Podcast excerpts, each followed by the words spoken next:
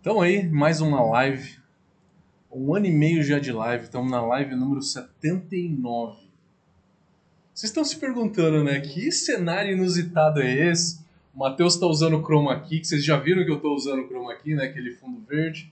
Então o Matheus foi lá, colocou um chroma key e aí colocou um cenário fantástico atrás. Mas não, esse cenário é real. Eu tô numa cervejaria chamada Mina Beer, na cidade que é Ametista do Sul. E no Rio Grande do Sul, né? Estamos perto de Chapecó. Estamos na única cervejaria dentro de uma mina, não é bar, a única cervejaria. Vocês podem ver aqui, ó, que tem alguns fermentadores aqui, né? Tem fermentador, a cozinha ali. Então vocês podem ver que a gente está numa cervejaria mesmo. Também é um bar, é um brew pub, e a gente está dentro de uma mina. Convite do nosso amigo Ederson, né? Tomando aqui uma IPA fantástica. Saúde, Ederson. Obrigado. Obrigado pelo convite, É isso, cara. Cara, é uma honra fazer uma live dessa. Acho que foi o melhor cenário de todos. Vocês já viram live minha na Indonésia, nas Filipinas, né? Aquela puta praia fantástica no fundo. Era 8 horas da noite no Brasil, eu tava 7 horas da manhã ali nas Filipinas. Mas, cara, qual que é a probabilidade de você ver uma live dentro de uma mina? Mina de ametista, né? Isso. E aí, tô aqui com o Enederson, Enederson Rosseto. Isso. Queria que ele se apresentasse, contasse a história da, da cervejaria e convidasse vocês a virem para cá. Um lugar realmente fantástico. É uma honra estar aqui. Obrigado. Ah, cara, eu que agradeço. Primeiramente, quero dizer a todos que é um prazer, Matheus, poder estar abrindo as portas aqui da, da família Minabir, né? E poder apresentar um pouquinho do nosso projeto, que é um projeto um pouco diferente, né? A gente tem aí ah, uma cervejaria recente, a gente teve uma ideia maluca aí de, de, de fazer uma cervejaria dentro de uma mina. A gente é a Minabira, a primeira micro cervejaria subterrânea do mundo, construída dentro de uma mina ah, desativada. A gente tem aí um ano e 11 meses, uma cervejaria bem nova. Então a gente está localizado na cidade de Ametista do Sul, que é uma cidade pequena, tem 7.500 habitantes. Ah, aqui numa, numa região que está despertando para o turismo, que é, fica a 90 quilômetros de Chapecó, fica a 450 ou de 450 de Porto Alegre, né? não é aqui divisa com o oeste catarinense entre o norte e o noroeste gaúcho. A gente tem, quero agradecer também, lembrando dos, dos meus sócios, né? A gente tem três sócios, três casais, né? Eh, A gente está à frente aí, que é o Erlon Lissac, que é um, é um outro sócio que está aqui escondido, ficou com vergonha de aparecer na live. É, tem mais dois aqui que não quiseram aparecer. Eu falei, pô, todo mundo vai aparecer na live de hoje? Não, não. E, e, o, e o Glauber, cara, o Glauber tá, passou por um momento complicado, a gente passou junto com ele aí, que é a questão do Covid, tá se recuperando, tá bem, tá em casa, tá, tá meio ainda... Daqui a pouquinho ele aparece aí, então nós três, a gente teve uma ideia maluca aí de montar uma cervejaria dentro de uma mina, aqui a gente está localizada no Ametista Parque Museu, aqui em Ametista do Sul, que é o maior parque aqui da cidade, a gente tem várias atrações aqui no parque, incluindo a cervejaria, a maior coleção de pedras preciosas, ah, semi-preciosas, né, da, da América Latina. Então a gente convida todo mundo para vir aqui. Estamos localizados aí a 50 metros abaixo da terra. A gente tem toda a nossa produção aqui. Quem quiser vir conhecer a Metista do Sul, conhecer a Mina Beer, a gente vai estar recebendo todo mundo. Maravilha, maravilha. Ametista do Sul, então, acho que vale o passeio. Eu conheci, a gente está no meio da fase preta em Santa, em Santa Catarina e Rio Grande do Sul. Em São Paulo a gente está na fase vermelha, mas a gente está na fase preta aqui. Mas eu tive o prazer de conhecer o Museu de Pedras Preciosas aqui. Então, não só a cervejaria, né? A gente tem aí um algumas outras coisas para ver também. Aqui do lado, na, na mina do lado aqui tem uma vinícola, né? Tem um bar de vinho, né? Isso. Tem um bar de vinho, vai ter uma queijaria, um, é, uma fábrica de chocolate. é Isso, vai ter um chocolate artesanal aqui embaixo. Restaurantes, vocês precisam ver a decoração, depois eu vou postar algumas fotos.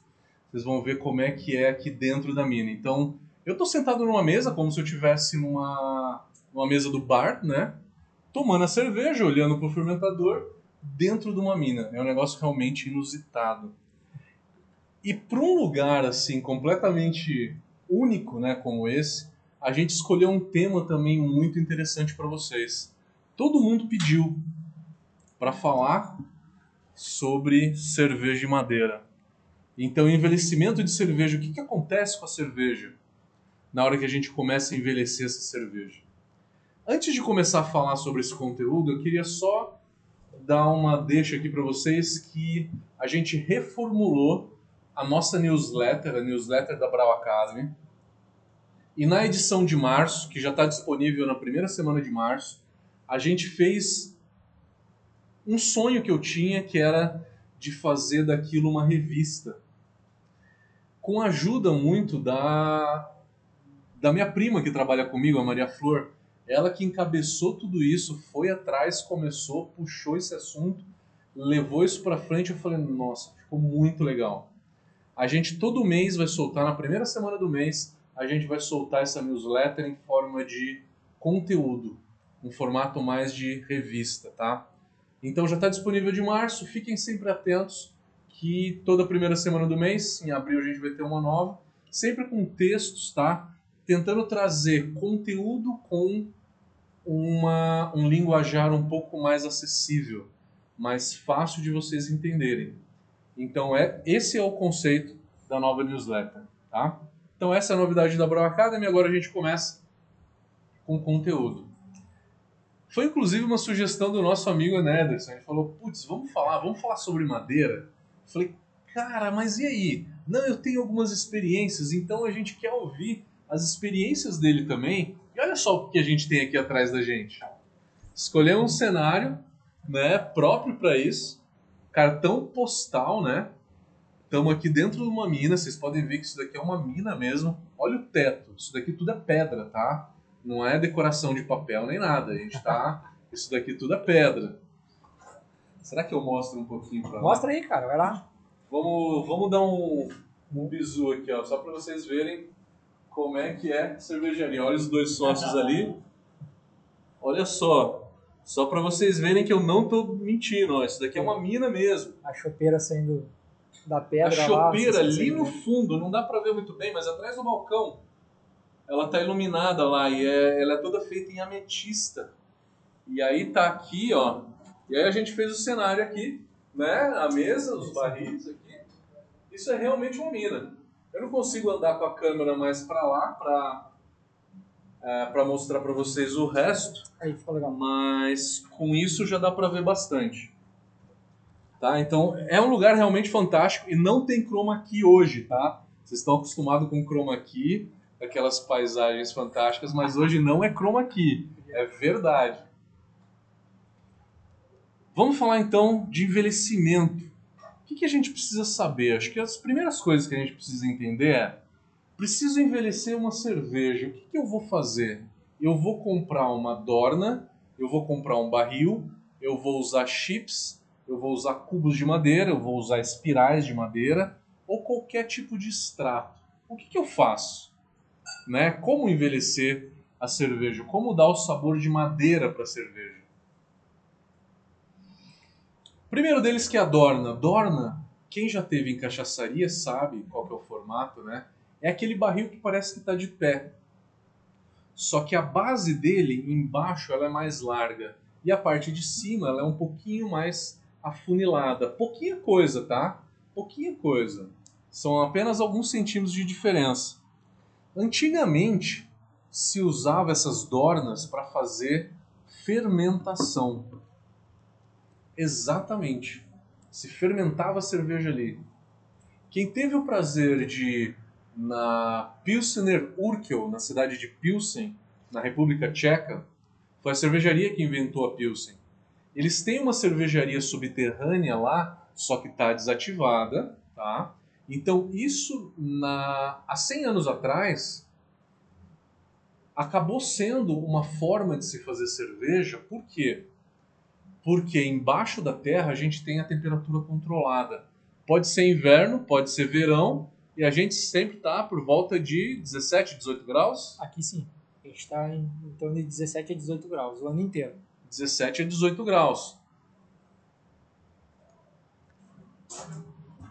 Antigamente, historicamente, na, na Europa, se usava essas cervejarias subterrâneas para que se pudessem fazer não só a fermentação, mas a maturação de cerveja. Nas câmaras onde se fazia a fermentação, se colocava do lado das dornas, né? Como se a gente está aqui do lado do barril, mas isso é um barril. Dorna é aquele que fica em pé. E geralmente a dorna que fermentava cerveja tinha a parte de cima aberta. E aí se colocava blocos de gelo do lado dessas dornas, para que essa temperatura ficasse entre 12 e 14 graus durante a fermentação. E aí você tinha outras salas onde se colocava um pouco mais de gelo para baixar essa temperatura e conseguia chegar entre 4 e 6 graus por conta do gelo. Pô, mas gelo vinha da onde? Eu estou falando da época de 1820, 1850, a refrigeração ela foi acontecer em 1890, mais ou menos, né? Com Alexander Twining, se eu não me engano, né? Ah, na Europa e também nos Estados Unidos, tá? Foi mais ou menos nessa época. Não tinha gelo nessa época. O gelo ele vinha das geleiras. Na Alemanha só se fazia cerveja de novembro a março a Märzen era a última cerveja da estação, né, produção de cerveja. Em maio se fazia a última, que era a Maibock, que era uma bock clara, né? A Maibock ou Helles Bock é a mesma cerveja, é o mesmo estilo, né, basicamente. Ela é uma cerveja leve, ela é uma Helles, né, se a gente pode dizer assim. Ela é uma Helles Beer com 7, 7,5 de álcool. Ela é uma cerveja clara, nem todas as box são escuras como a gente conhece aqui no Brasil. Então lá na Alemanha você tinha Maibock ou Hellesbock, na época se chamava de Maibock, por conta do mês de maio, né? Era Bock de maio, do mês de maio. Se fazia Maibock em maio e no verão, que no hemisfério norte é em julho, agosto, se diluía essa Maibock e se fazia uma cerveja leve, uma Pilsen, né? Uma Helles para se tomar no verão. E nessa época tudo era em madeira, tudo era em dornas, não, não tinha inox, né? Há 150 anos atrás. Então, historicamente, a gente tem o uso da dorna como sendo um recipiente de fermentação. Ele fermentava na dorna e aí ele ia para um barril fechado durante a maturação. Que aí, naquela época, já ficava frio também, né? Hoje não se usa mais fermentar em madeira.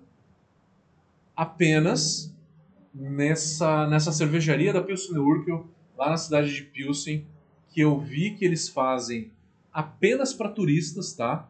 Apenas para turista, não é para vender. A Pilsen Urquell que vocês tomam, ela vem da cervejaria normal.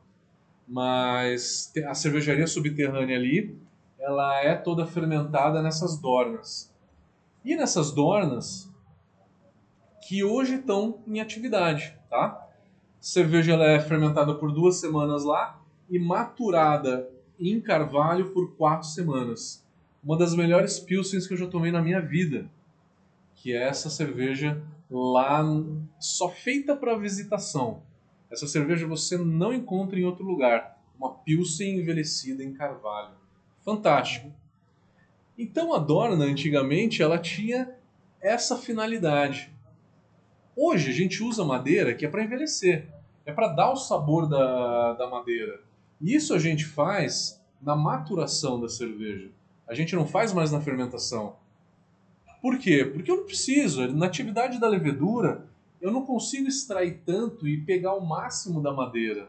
Eu até consigo, né? É, mas não é a melhor forma de eu extrair um sabor um pouco mais sutil da madeira é no momento do envelhecimento. Então, depois de pronta a cerveja no fermentador de inox, que eu passo para uma por um barril como esse. E esses barris aqui tem o quê? Tem 120? 150? Não, esse é 225. 225. 225, são exatamente dois barrels, né? Isso aí. É isso, né? Não, o tamanho de dois barrels.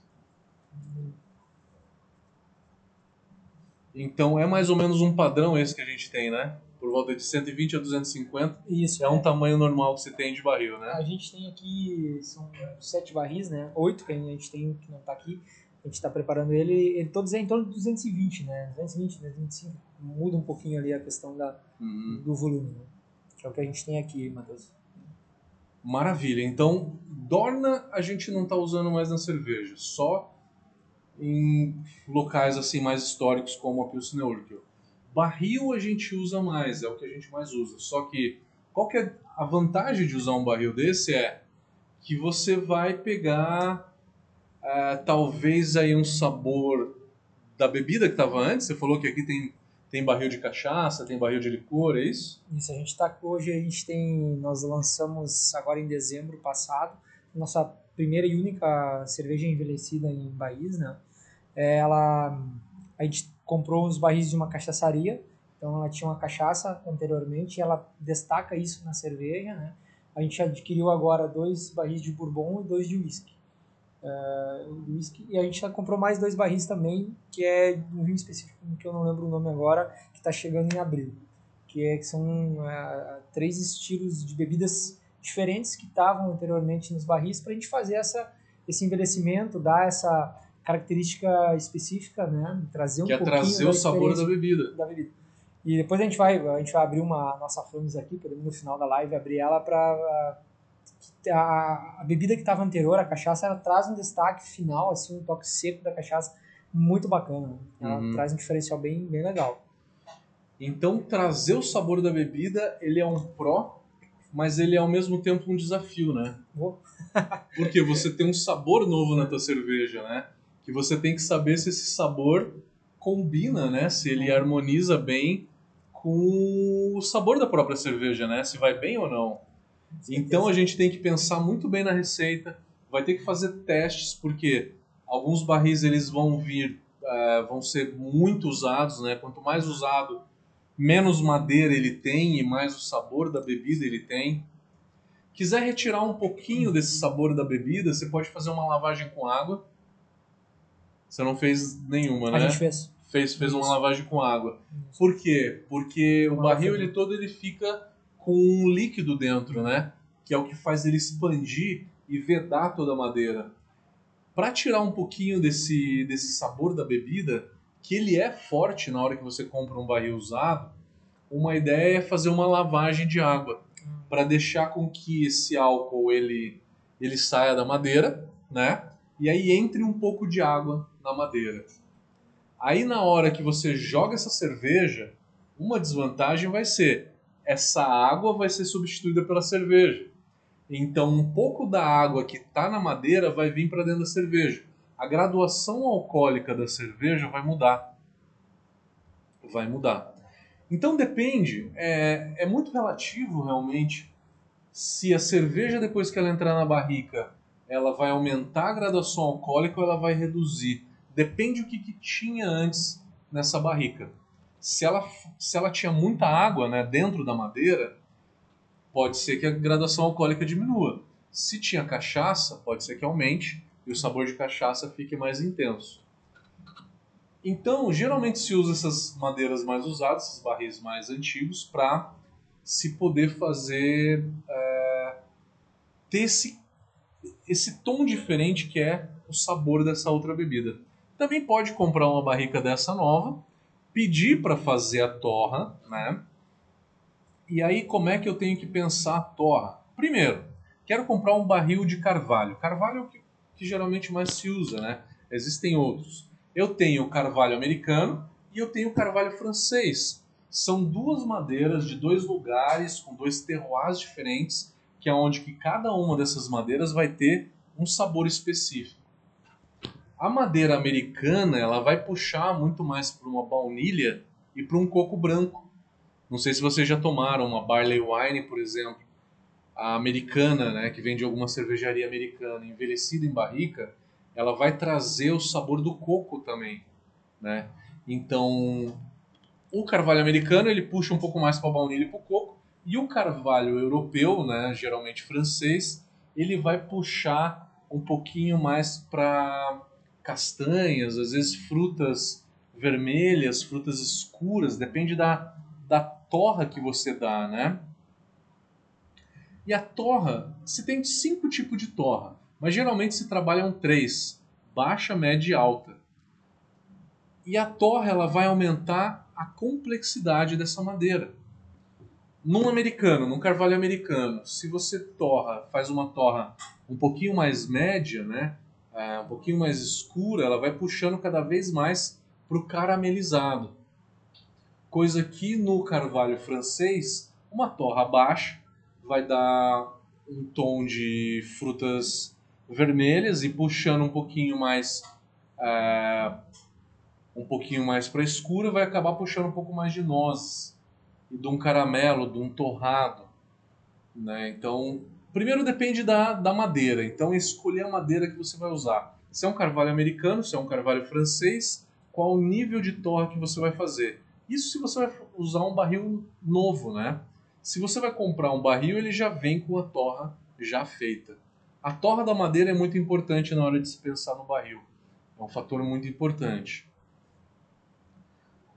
Uma coisa, Matheus, vocês possam colocar aqui. Por a, favor. A, a gente, assim, ó, a gente está fazendo hoje testes uh, com barris que passaram pela, pela questão de, de, de, de, torra, né? E os que não passaram. A gente vai, vai, vai estudar isso, né? Vai, vai testar a mesma cerveja, a mesma receita, né? Uhum. E ver qual, qual a influência, né, que vai, vai dar.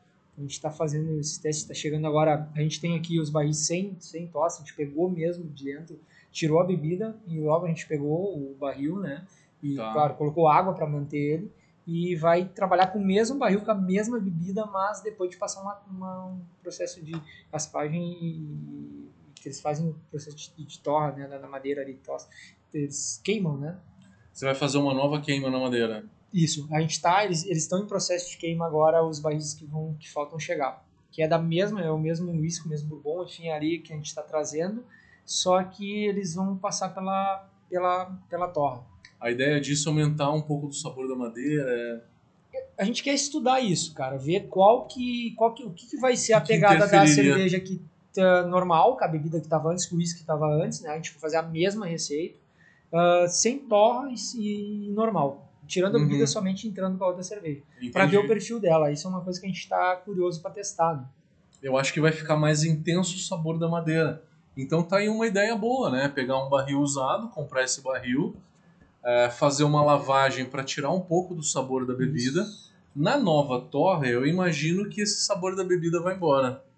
Pois é, ele vai. Né? Não sei se ele vai perder todo. 100%, é é, mas vai perder muito, né?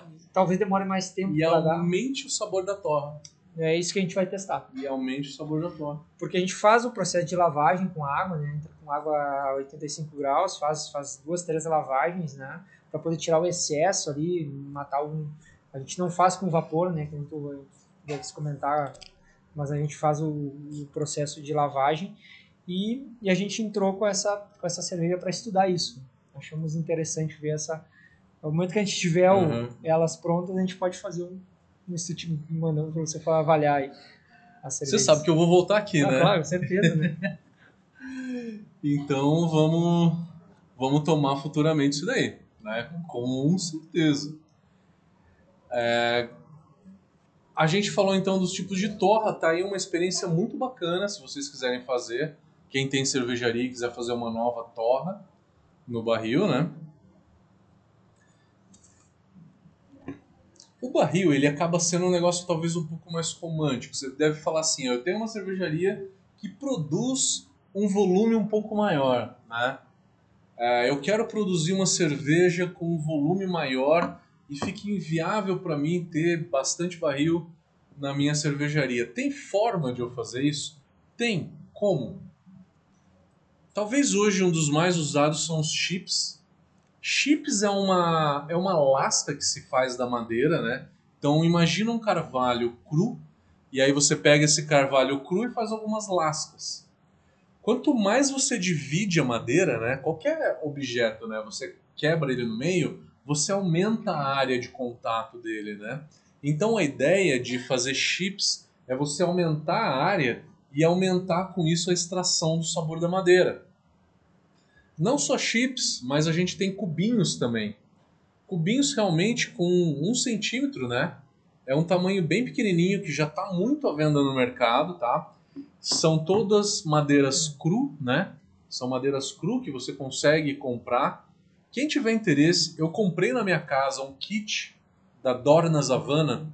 Talvez hoje seja uma das maiores que tem aí, né? Comercializando barris e cubinhos de madeira, enfim. Você consegue comprar uma caixa com por volta de 20 tipos de madeira, tudo em cubinho, em saquinho, né? E aí você consegue sentir no aroma. Você pode até pegar um cubinho desse e jogar dentro num fermentador ali de, de 20 litros, por exemplo, para fazer um teste, né? Para conhecer também a madeira, porque a gente tem muita madeira no Brasil que é muito interessante, principalmente no Cerrado.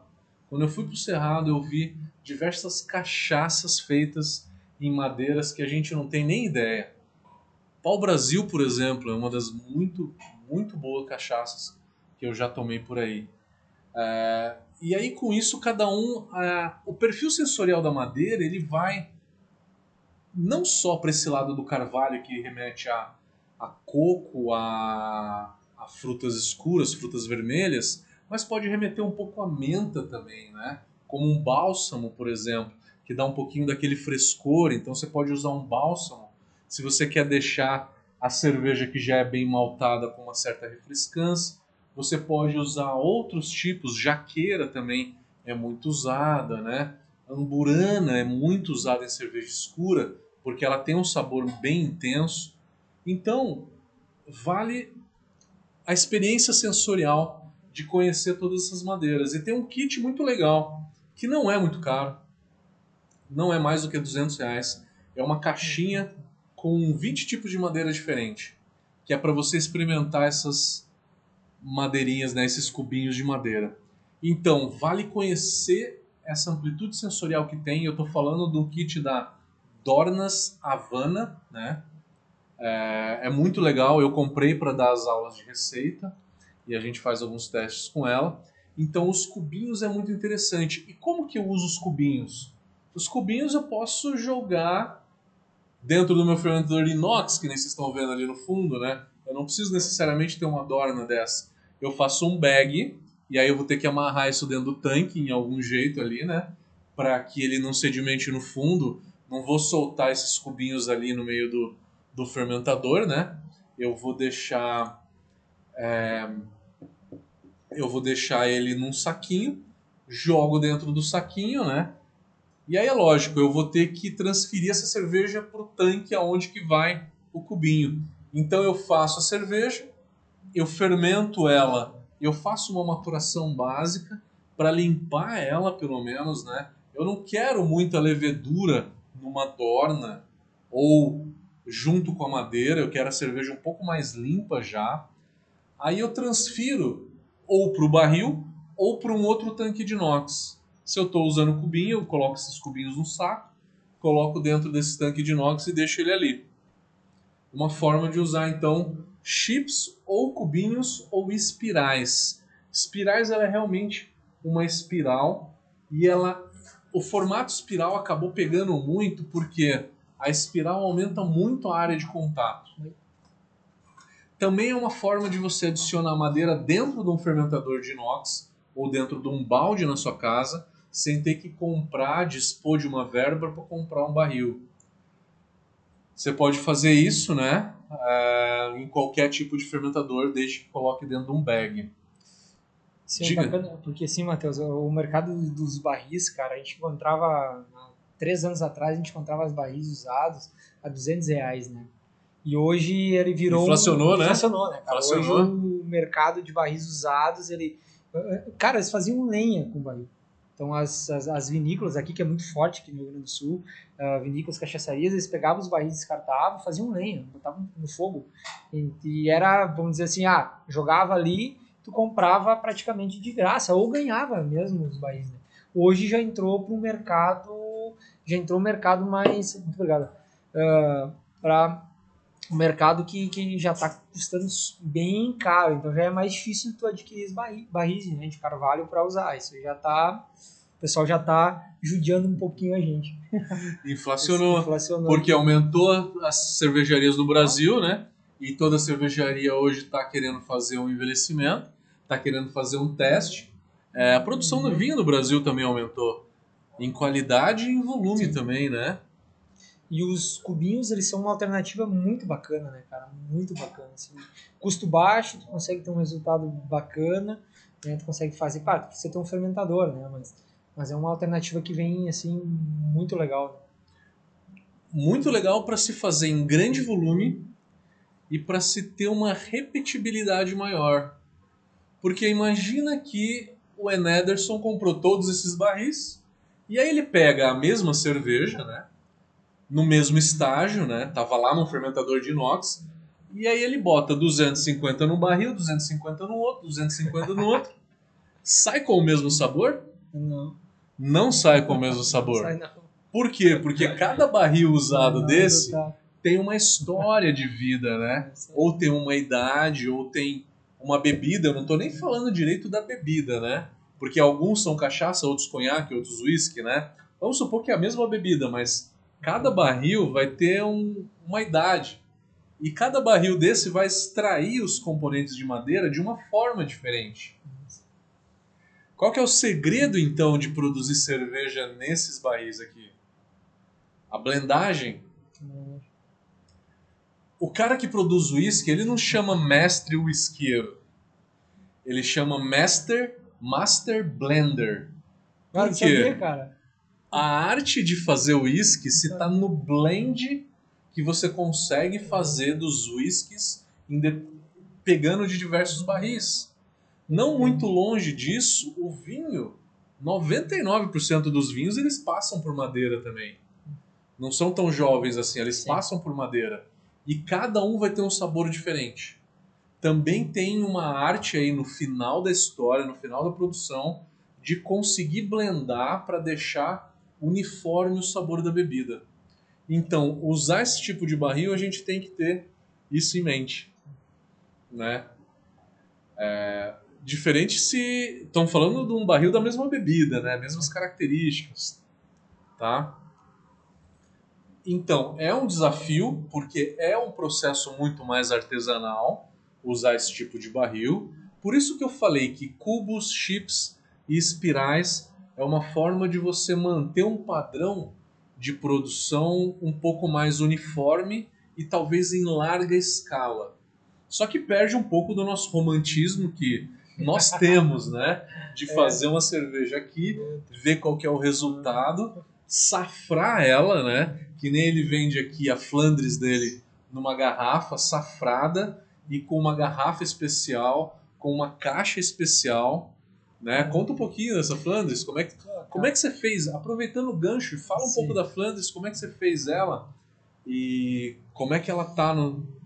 Cara, então assim, primeiro, só mudando um pouquinho de assunto, o pessoal que quiser mandar alguma pergunta pra gente aqui, né, só mandar no Face mesmo, no Instagram, no WhatsApp aí, a gente tá Fica à vontade, tá, pessoal? Tirar dúvidas aí, aproveitar o Matheus aí, tirar uma casquinha dele aí. Quem, quem conhece as, as, minhas lives sabe que eu começo a ler as perguntas daqui a pouco. É. Eu primeiro eu falo conheço, um pouco, cara, eu, eu falo uns 40 minutos, aí depois eu vejo todas as perguntas. Tem que hora Mas vai? já pode escrevendo. Ah, eu, te, eu, tento travar em uma hora e meia, porque senão o cara do outro lado fica um pouquinho cansado, ah, né? Não, então o churrasco aqui vai ficar pronto até as 10, então nós vamos ficar até as 10 a gente tem tempo. Né? Tá até as 10 tem é tempo, beleza, beleza.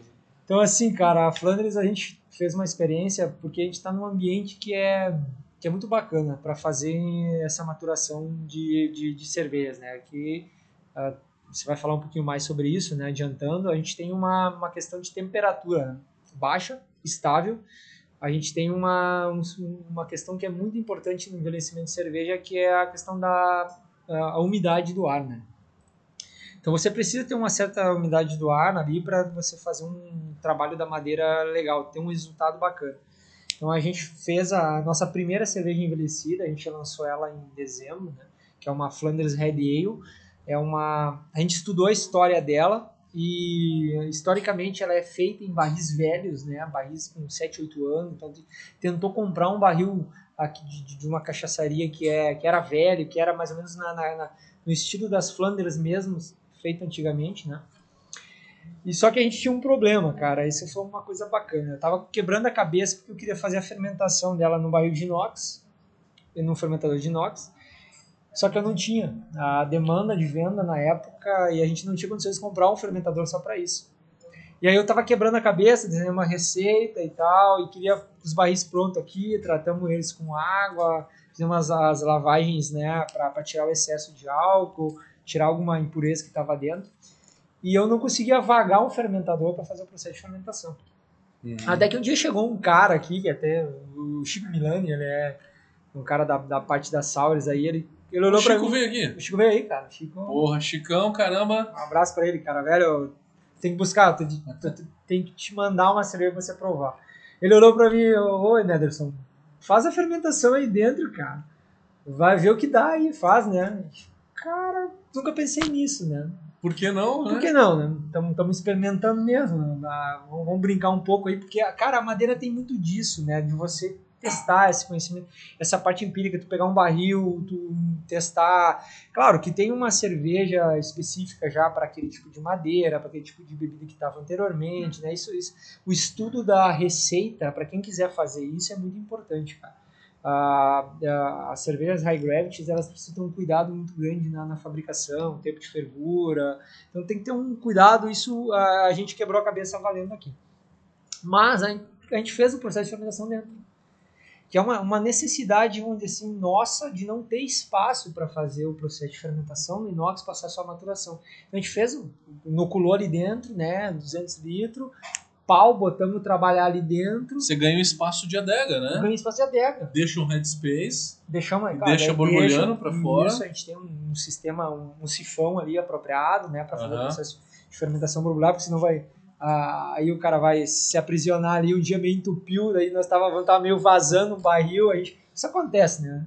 Na prática, a gente vai ali, mas a gente tem um sistema, a gente fez a, as duas barricas, testamos na fermentação e deu super certo, cara.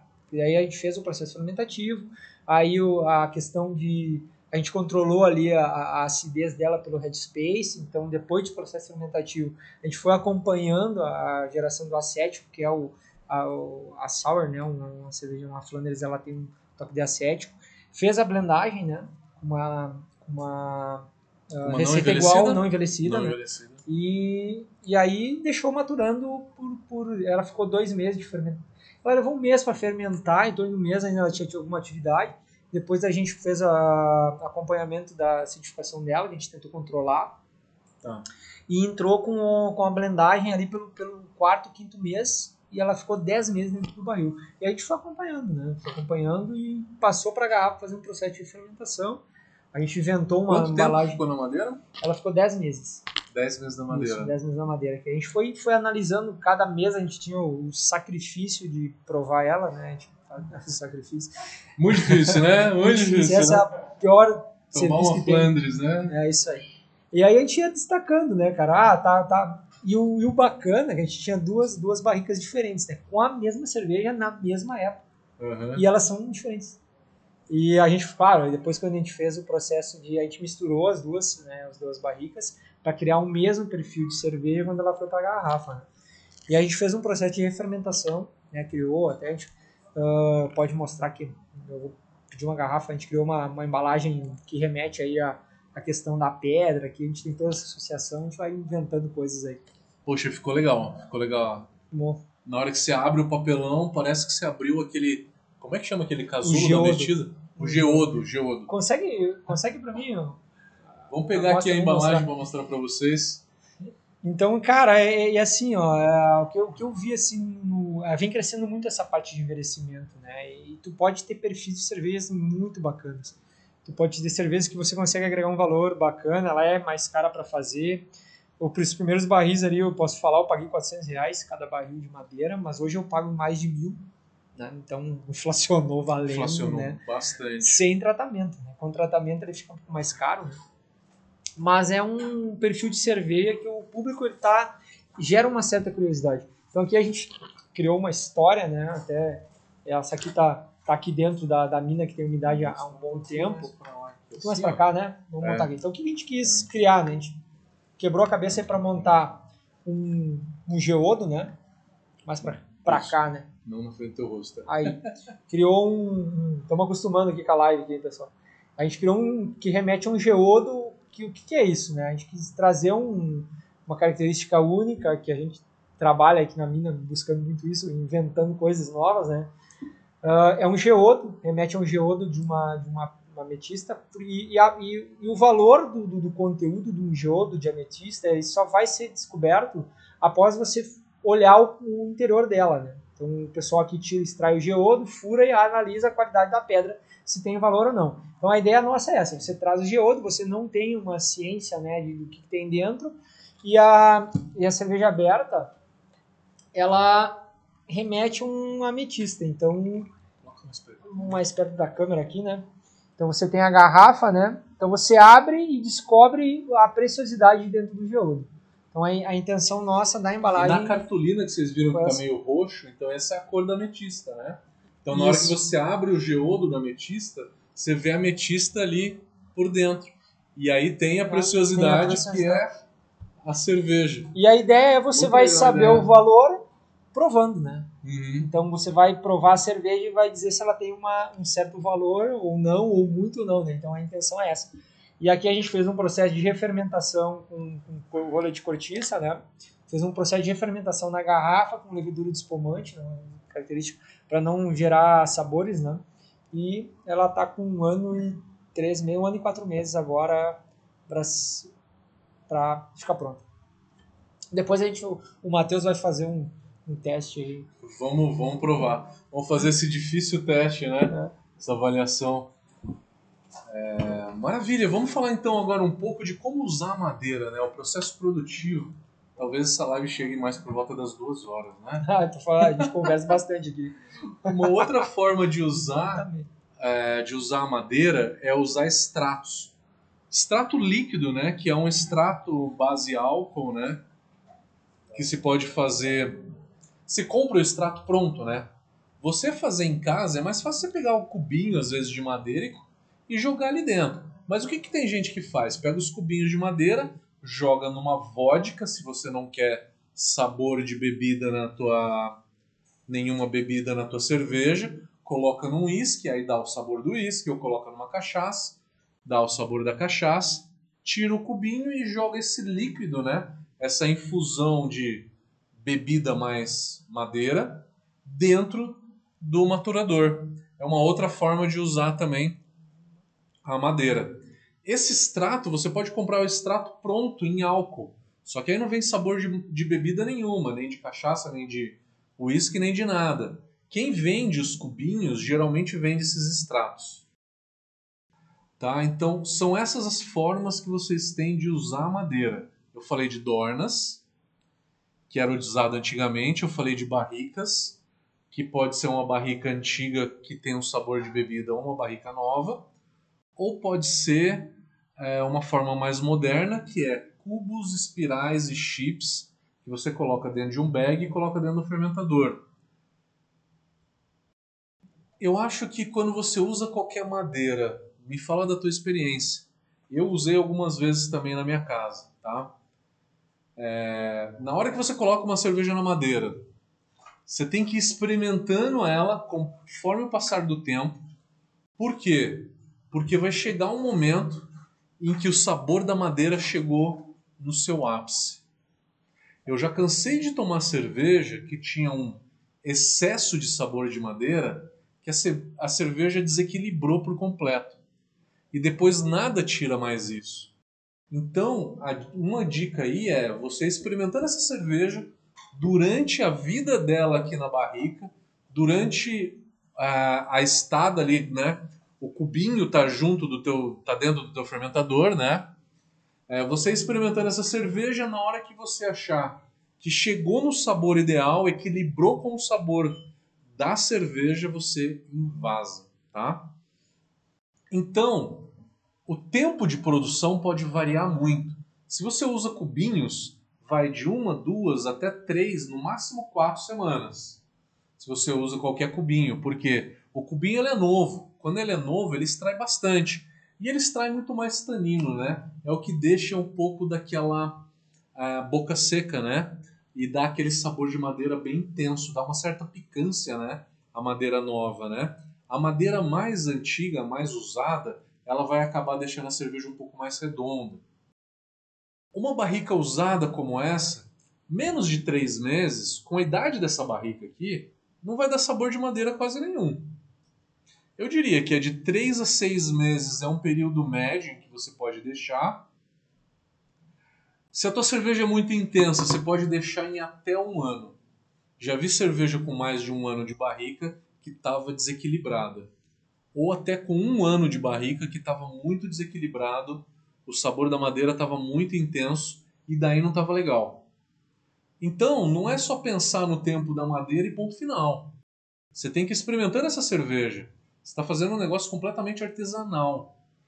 Não tem uma fórmula para calcular tudo isso. Você quer padronizar, você vai lá, você usa sempre o mesmo cubinho, a mesma quantidade de cubinho por litro de cerveja, né? E aí você vai saber exatamente o tempo em que aquele que aqueles cubinhos, que aqueles espirais têm que ficar dentro da cerveja.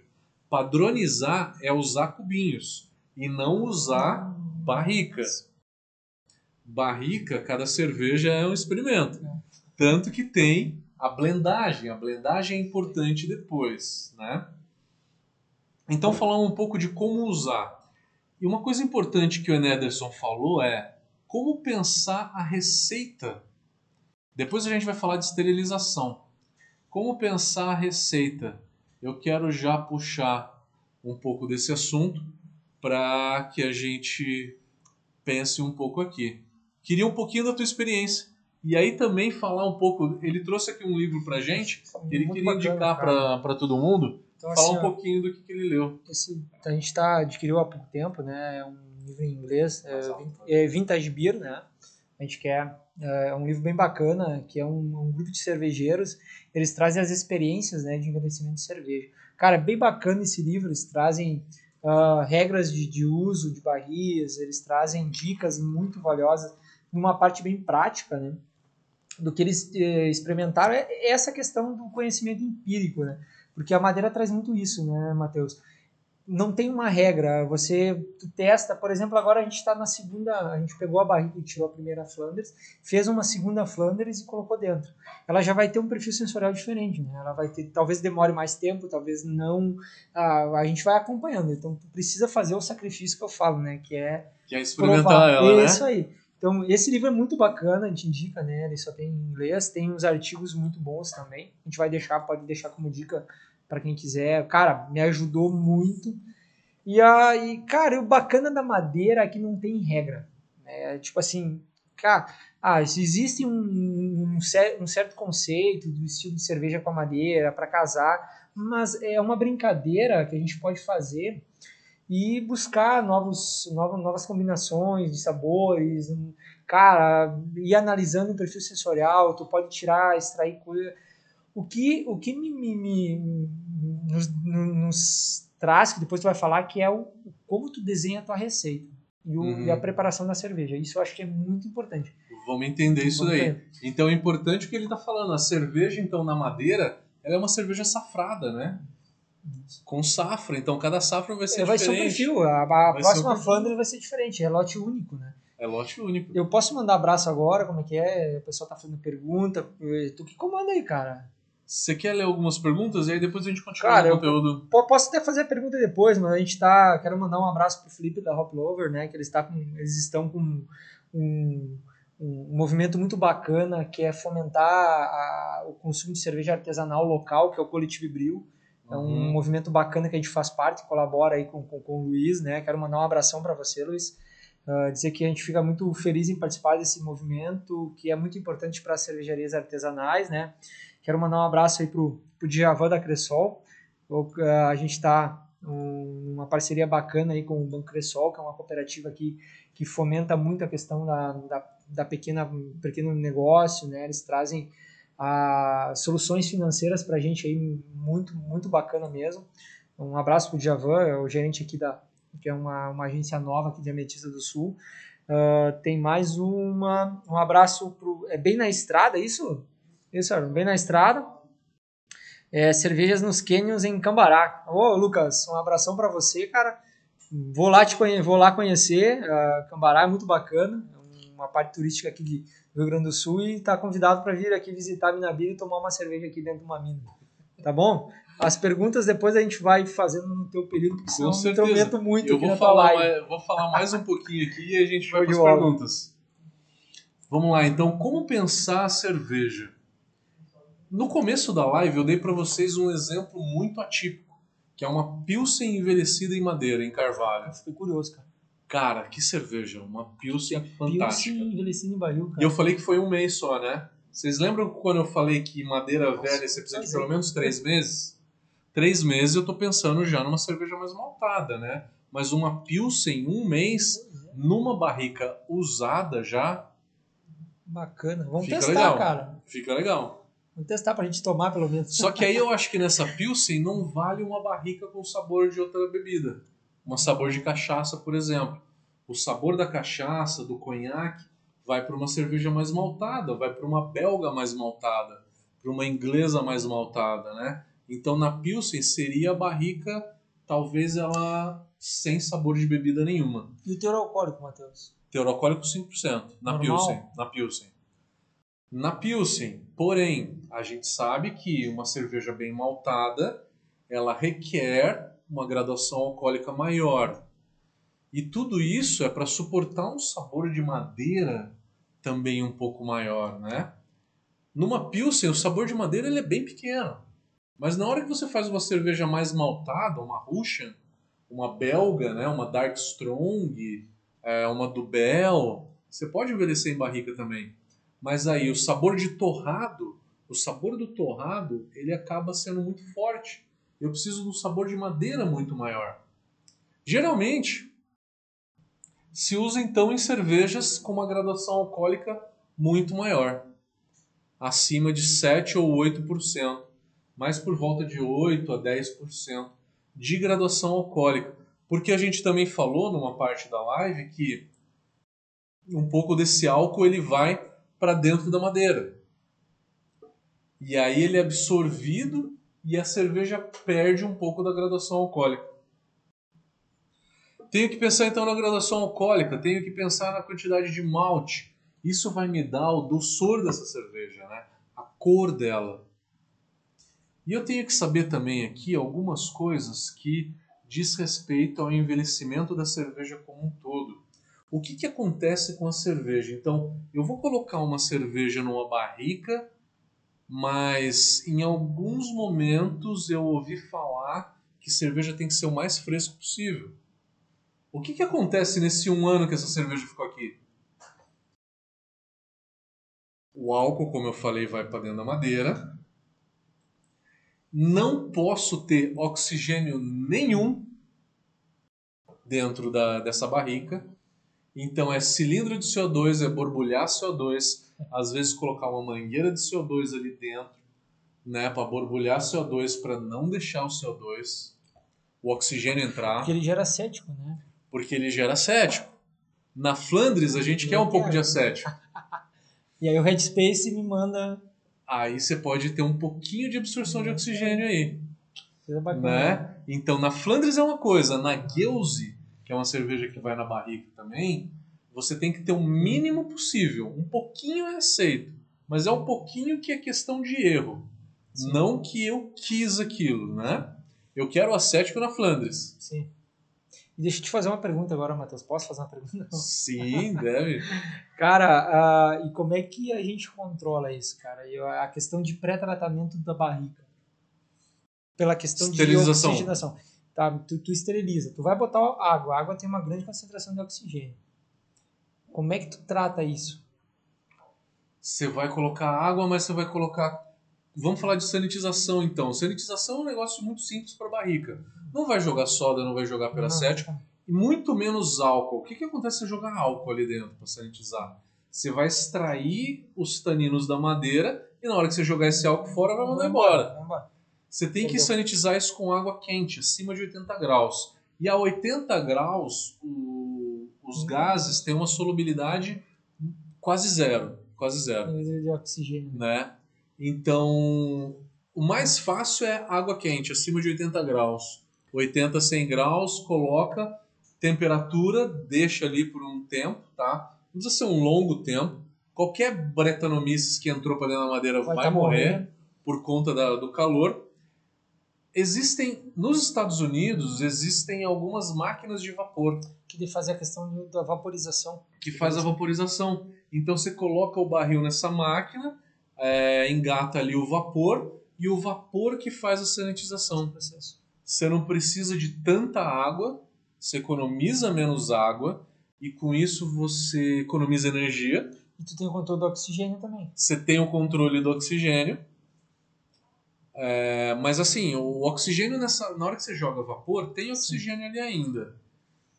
Na, você tirou o vapor, o que, que você tem que fazer? Encher o barril de CO2 Tá, mas aí que tá o segredo. antes da trasfega, Antes de entrar com a cerveja, você antes de entrar com a processo. cerveja. Porque se você simplesmente entrar com a Tu cerveja, vai ter um grande... é que nem você entrar com uma cerveja numa garrafa que cheio tem de oxigênio. É, O simples contato vai absorver oxigênio. O isso. simples contato. Por quê? Porque a oxidação você precisa de 10 ppbs de oxigênio. de oxigênio para ter oxi... 100 ppbs. 100 ppbs 100 de oxigênio Nossa. você já tem. 100 Cara, um ppbs é mol- 0,1 ppm. ppm. Mas cara, tu analisa a questão de, de, de molaridade do oxigênio e, o, e aí você... Cara, é uma mínima quantidade. É uma quantidade muito pequena. Porque o sabor da, da oxidação, que é o trans 2-nonenal, ele é um, um sabor muito intenso que você consegue sentir com 100 ppbs. Então, um mínimo de oxigênio já vai oxidar essa cerveja. Então, um cuidado aí é a oxigenação, tá? A única cerveja que você quer um pouquinho de oxigênio, mas é muito pouco, é na Flandres, que nem ele falou. Então, antes de trasfegar a cerveja para dentro desse barril, você vai encher de oxigênio, tá? Falamos de sanitização, então, tá? É água quente. Se você está fazendo uma Gueuze, uma cerveja com Brettanomyces, é, você pode deixar a Brettanomyces lá e beleza. Só que se você jamais lavar, nunca lavar, o que que acontece? Brettanomyces é o que você quer induzir dentro da cerveja. Mas aí você tem outros micro-organismos que você não quer ali dentro. Que ele vai começar a se alojar e ele nunca vai embora. Então lá pela, sei lá, décima vez que você usou o mesmo barril, vai ter um perfil diferente. Talvez com algum contaminante que você não queira, tá? Então, Brettanomyces, talvez não lavar, mas é, é bom lavar de vez em quando para eliminar. Porque tu tem também um- uma quantidade de madeira que fica, fica que vai, a, vai, vai absorvendo a cerveja e tu vai perdendo o processo de extração. E aí tu precisaria fazer uma raspagem. Como Uma é raspagem no barril. No barril, num- numa determinada quantidade de uso, porque tu acaba criando uma camada ali dentro. Né?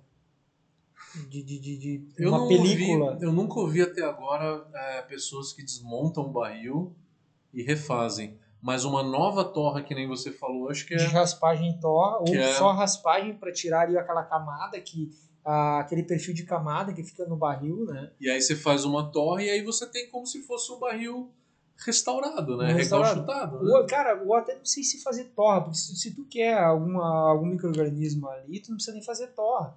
Tu faz o processo de raspagem, você tira o excesso ali daquela camada que você que você entrou com as cervejas de, de- tu tem um, um perfil de contato, né?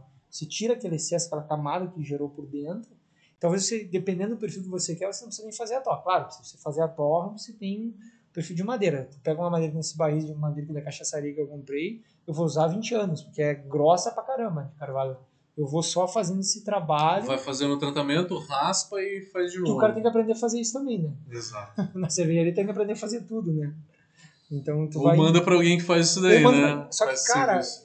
Tu mandar. Hoje a gente tem um menino que é o Lucas, que ele trabalha com madeira, ele nunca fez isso. A gente chegou lá e largou um barril pra ele, ó, cara, eu preciso que você me faça a raspagem e tosse disso aqui. Ele olhou, cara, mas eu nunca fiz, eu disse, nem eu, né? Vamos, Vamos aprender, tentar, né? cara. Vamos tentar. Pô, vamos abrir, né? Abrimos o barril, né? Vamos, vamos, mexer nisso aqui, né, cara? Vamos, vamos, vamos brincar com a coisa, né? Que eu acho isso muito bacana também. Na questão do envelhecimento, né? Você tem a. Cara, porque tem muito conceito, mas tu tem muita coisa para explorar ainda na questão de madeira. Né? principalmente do perfil, perfil nacional. Ah, madeira tal não, não, não serve para cerveja. Não sei, cara. Talvez tu consiga encontrar aquele tipo de madeira para trazer um perfil para tua cerveja. Então a gente Vamos sair do básico, né? Sa sair, do, sair fora Vamos da casa. Sair, sair um pouquinho da casinha e explorar alguma madeira nacional e fazer alguma coisa que ninguém nunca fez, né, cara? Montar uma Explorar cervejaria uma numa mina. Exatamente. Nós estamos fora da casa aqui. Completamente. É isso aí. É, então, o que que a gente tem que pensar, então? Cervejas bem maltadas, tá? Cuidado com o excesso de caramelo. Por quê? Porque no envelhecimento da cerveja, o caramelo ele não se degrada. E eu estou falando do excesso de maltes caramelizados. E aí eu estou falando de, de malte cristal, né? Da linha do malte cristal, como um carahé, um carahede, um caramunique ou um cararoma. São maltes bem caramelizados. Por quê?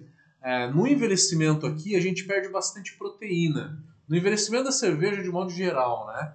A gente perde proteína. Proteína é o que dá cremosidade na cerveja.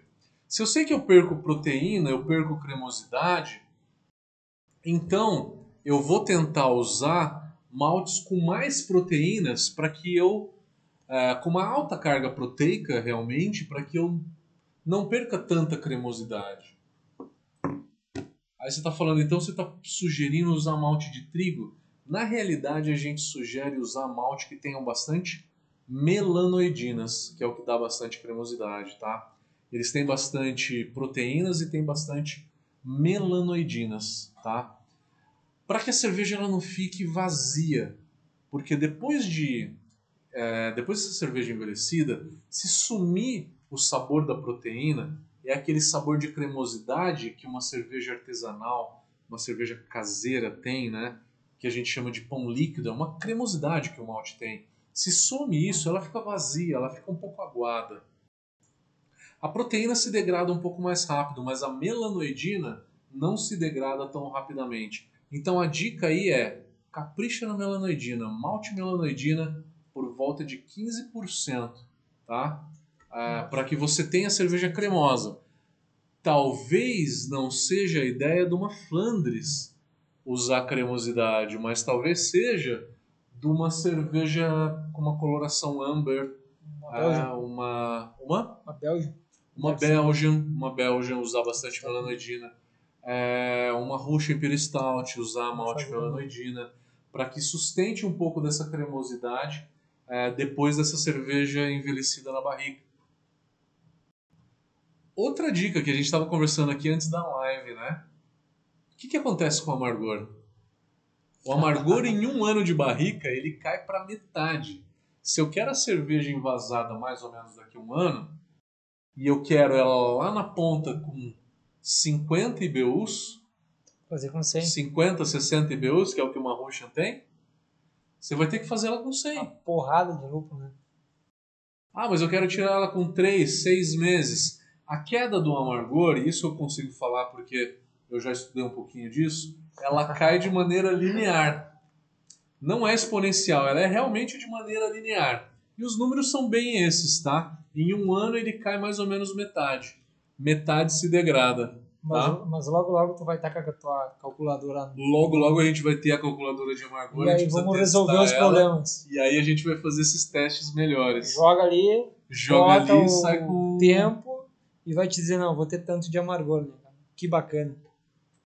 Isso é muito bacana, um trabalho aí que pioneiro, acredito que seja pioneiro no Brasil, no mundo inteiro. Com né? certeza. Ah, no mundo, ah, as fórmulas de amargor que a gente tem hoje só, em- só estudaram três, quatro fatores de amargor, né? Eu consegui listar 29. Eu me propus analisar uns 15, 16, que eu acho que dá para fazer, que dá para analisar, que dá para analisar. Então é calcular de uma maneira um pouquinho mais precisa, né, o que, que a gente tem hoje, porque não é tão preciso Sim, e tu vai fazer essa relação de tempo. o tempo da cerveja envelhecida, assim. Tu vai fazer essa relação no Sim. cálculo com, com o tempo de, de- é, porque, é uma, cara, eu sou, eu sou professor de química, trabalho cinético, e esse é muito bacana, porque tu tem uma reação que ela. na questão de transformação do, dos alfaces, né? E ela é uma reação reversível, ela volta, né? E é isso Exatamente. Na fervura, por exemplo, 60 minutos é o ideal, só que a partir de 90 minutos eu começo a degradar a hidrolisar o alfa-ácido. Então, durante a fervura eu vou lá, eu extraio ele, eu isomerizo. E aí, a partir de um certo tempo, a partir de 90 minutos de fervura, o meu amargor ele começa a cair, porque eu começo a hidrolisar o alfa-ácido que já está isomerizado dentro do, do meu mosto. Entendi. O que está na cerveja pronta é oxidação. A oxidação, então, o alfa-ácido, o amargor que está nessa cerveja que está na barrica, ele é oxidado em ácido isovalérico. Porque tu tem uma questão das high gravity, né, que a gente joga, geralmente está jogando uma high gravity para dentro do, do barril de madeira, você precisa ferver ela de duas a três horas. Para questão de liberação do. para evitar os off-flavors. Você tem um. Tu precisa ter um tempo de fervura maior. Então tu está gerando uma hidrólise, tu não está fazendo a conversão do alface. É isso que tu vai estar tá trabalhando. Duas ou também. três horas de fervura você está reduzindo. É, não, eu, eu, a gente trabalha aqui Você a tá reduzindo. três horas. Né? Três horas de Três fervura. horas de fervura. Então eu já, eu já tenho um processo de hidrólise, eu já não tenho somente a Durante a fervura. durante a fervura. Então isso vai Durante gerar um cálculo totalmente diferente para minha cálculo Exatamente. Software nenhum contempla isso. Nem perto. Tem alguns papers, né? Alguns artigos Eu- aí eu- que estudaram esse tipo de hidrólise, né? Essa cinética com fervuras prolongadas que rola uma hidrólise do alfaço. É, se tem uma certa mensuração, mas ninguém converteu isso em uma, em uma fórmula para se calcular amargor. E tu tá trabalhando isso no teu Sim, sim, é, é um dos parâmetros. É uma, é uma fervura muito longa, então após um certo tempo, você tem um ponto em que o amargor ele não aumenta mais, ele começa a cair. E esse tempo ele vai muito de acordo com a altitude que você está, que interfere na temperatura de fervura, Sim. Que é o momento em que você vai ter um turning point que eu chamei, né? Que você turning point é quando você tem uma virada, né, de, de situação. Ao invés de aumentar o amargor, você começa a ter uma queda a partir de um certo momento. E essas fervuras longas, se você também faz uma fervura longa dessa, você pode começar a ter uma hidrólise, você pode começar a ter um amargor menor ainda. Aí essa cerveja vai na barrica. Por 10 meses, deve perder os seus 30, 35% de amargor. E ninguém calcula isso. É. Ainda bem que o ela- amargor numa cerveja dessa não é importante. Sim. Porque uma cerveja muito ácida com um amargor alto fica intragável. Fica intragável. Porque a acidez ela potencializa demais ah, o amargor e acaba ficando um pouco intragável. É por isso que não se vê sour IPA. Se vê Brett IPA e não sour IPA. As sour IPAs que tem, tem um pH de 3.7. Nunca tem um Nossa. pH de 3.2. Se fizer uma Entendi. sour IPA com pH de 3.2, Entendi. Ferrou. Falei do amargor, então como é que tem que ser uma cerveja aqui com alta gradação alcoólica, é, alta carga de malte, tem que ter substâncias melanoidinas porque você tem degradação da proteína que dá cremosidade na cerveja e eu compenso isso com a melanoidina que não é facilmente degradada. Eu tenho a queda do amargor aqui, é mais ou menos metade do amargor em um ano. E ele é linear, então faz aí uma regrinha de três, tá? O que mais que a gente tem que pensar na, na elaboração da receita? Questão de graduação alcoólica, né? A blendagem, A blendagem. graduação alcoólica, que às vezes pode ser um enigma para você. Bota essa cerveja para fazer uma análise, tá? De graduação alcoólica. É, cara, É bom para você tem- saber o que que tá rolando, tá ligado? A gente chuta mais ou menos, né? Aí ela calcula, mas tem, pra ter certeza tem que fazer análise, né? Tem que fazer uma análise. É, eu não sei se tem mais alguma coisa aqui. Eu acho que eu falei basicamente de tudo. Não deu para entrar muito a fundo, galera. Perdão. Vamos para as perguntas agora, tá? Eu tenho uma aqui, ó, prontinha, Vai cara. lá, e é grande. Manda né? ver, manda ver. Então a, a, a Daisy, a Daisy, um abraço pra Daisy, né? Ela tá curtindo a live aí, é cervejeira caseira aí da Serra Alto Uruguai, aqui de, da região de Frederico, e ametista, né? Ela traz aqui, ó, a lignina, celulose e hemicelulose são um tipo de carboidrato complexo, ou seja, são milhares de moléculas de glicose, né? Uma questão de um açúcar, né? Ligadas nas outras, semelhantes ao amido. Esses compostos, diferentes dos compostos extrativos, não conseguem ser extraídos pela cerveja porque possuem uma estrutura muito grande. Por isso que os barris de madeira têm que ser tostados, torrados na parte de dentro que vai entrar em contato com a cerveja? Então ela está perguntando isso.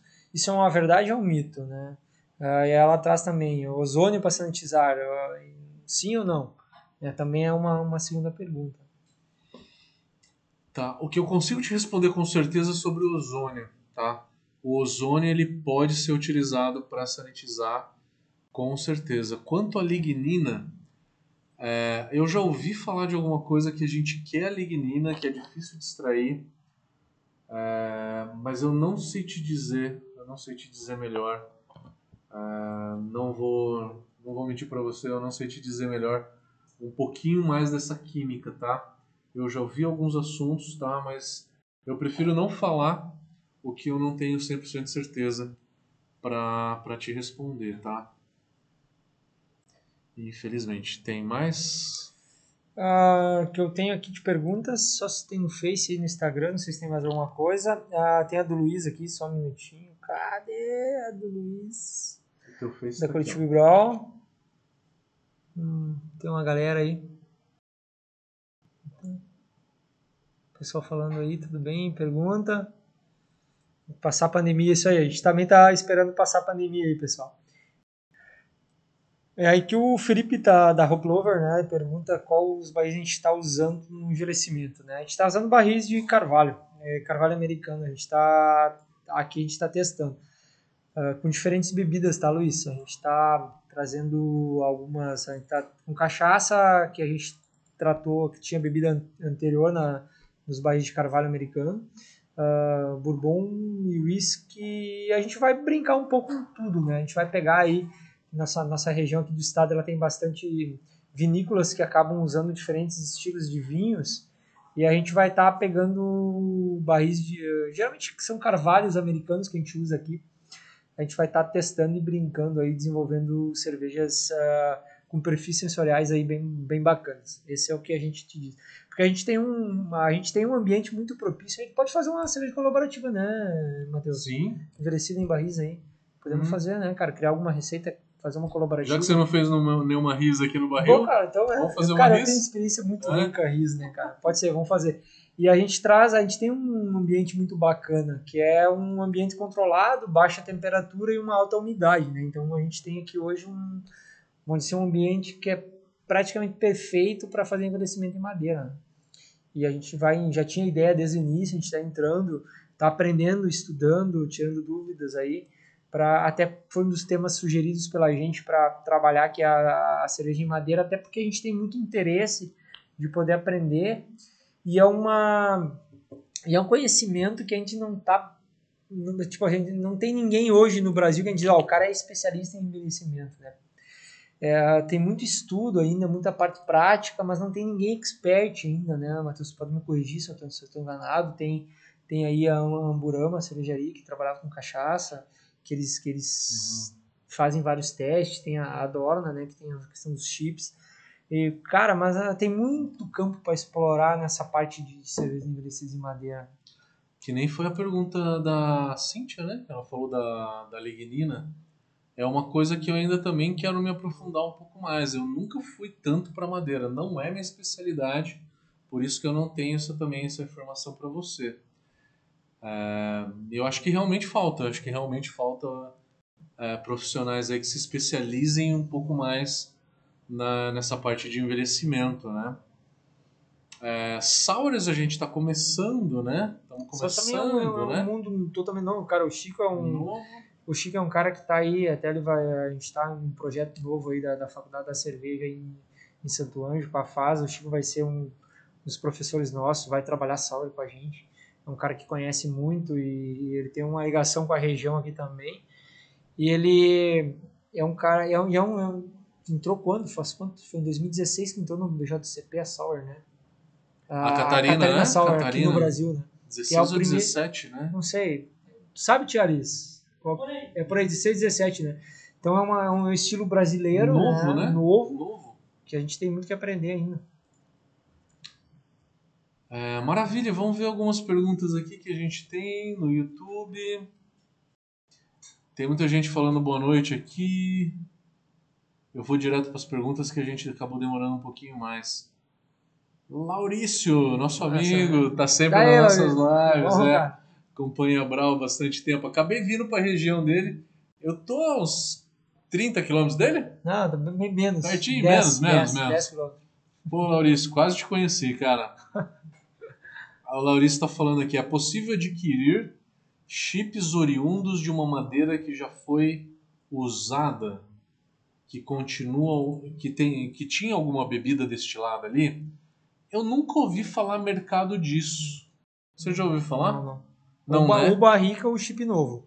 Chip- é o- chip chip é novo. novo. ou Então, o barrica, né? É, quando eu falei assim de usar é, usar madeira dentro do fermentador de inox, eu tava falando de cubo, chip e espiral. Tu pode que é tudo comprar um novo, barril, né? tu pode comprar um barril e tirar ali de dentro, né? E Pegar fazer e fazer o chip, né? chip. Que Isso é Só o que mercado para isso eu nunca vi. também não, não, não conheço também. Eu procurei bastante aí para encontrar. O André Chiriani, é, Chiarini, tá perguntando se cervejas claras se caberiam adição de chip de madeira.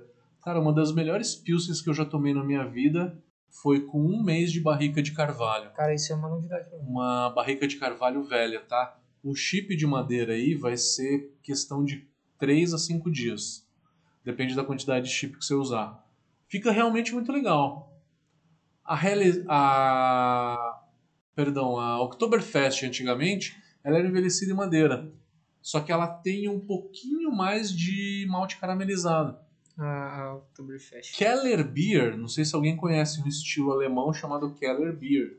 Keller Beer ele é uma pilsen com um pouquinho mais de caramelo, que daí passa por um processo de envelhecimento. Keller quer dizer celeiro, né? De, acho que remete a envelhecimento então. Eu não conheci esse estilo. É um estilo bem típico da Alemanha, bem típico da Alemanha. Que daí vai um saborzinho de madeira. Mas, cara, mas aí, aí tem, um- tem a É questão uma da lager, é uma lager clara, tá? Que ela é um pouquinho amber, ela é um amber bem clarinho, não chega a ser uma red. Da Pilsen, Matheus, porque o grande problema é você controlar a questão de, de, de contaminantes, é a questão de aumentar a graduação alco- alcoólica, né? Trabalhar em barris, né? Isso é uma, é, um- é um- é uma das dicas, né? Trabalhar a temperatura baixa. Como é que os caras conseguem fazer uma Pilsen, conseguir controlar a acidez ali dentro da barrica, com a graduação baixa, sem contaminante? Isso pra mim, é, cara, eu gostaria muito de provar uma cerveja dessa. É o tempo de contato Um tempo bem menor. bem menor. Um tempo bem menor. Pra adquirir ali, Para adquirir o sabor da madeira. E é aquela coisa, numa Pilsen, se passou demais o sabor da madeira. Qualquer dá. contaminação na Pilsen, qualquer erro na Pilsen, ela vai aparecer, né? Então tem que ter zero de oxigênio, é- zero de contaminantes, barril lavado realmente com vapor ou água fervendo, tá? Então ele tem que ser sanitizado toda vez, é, zero de oxigênio e o sabor da madeira tem que ser exatamente aquele, ponto final. É um desafio fazer uma É Pilsen. um cara, eu desafio. fiquei com É um curioso. vou visitar a cidade lá, vou, vou pedir a dica pra provar, porque fiquei curioso, cara. É um belo do desafio. É desafio fazer uma Fica- Flanders, cara. Ah, Que precisa, pode, pode ter um pouco de oxigênio. ainda É, mais a Pilsen, né? Imagina uma Pilsen. que Tá fica doido, super cara. equilibrado, né?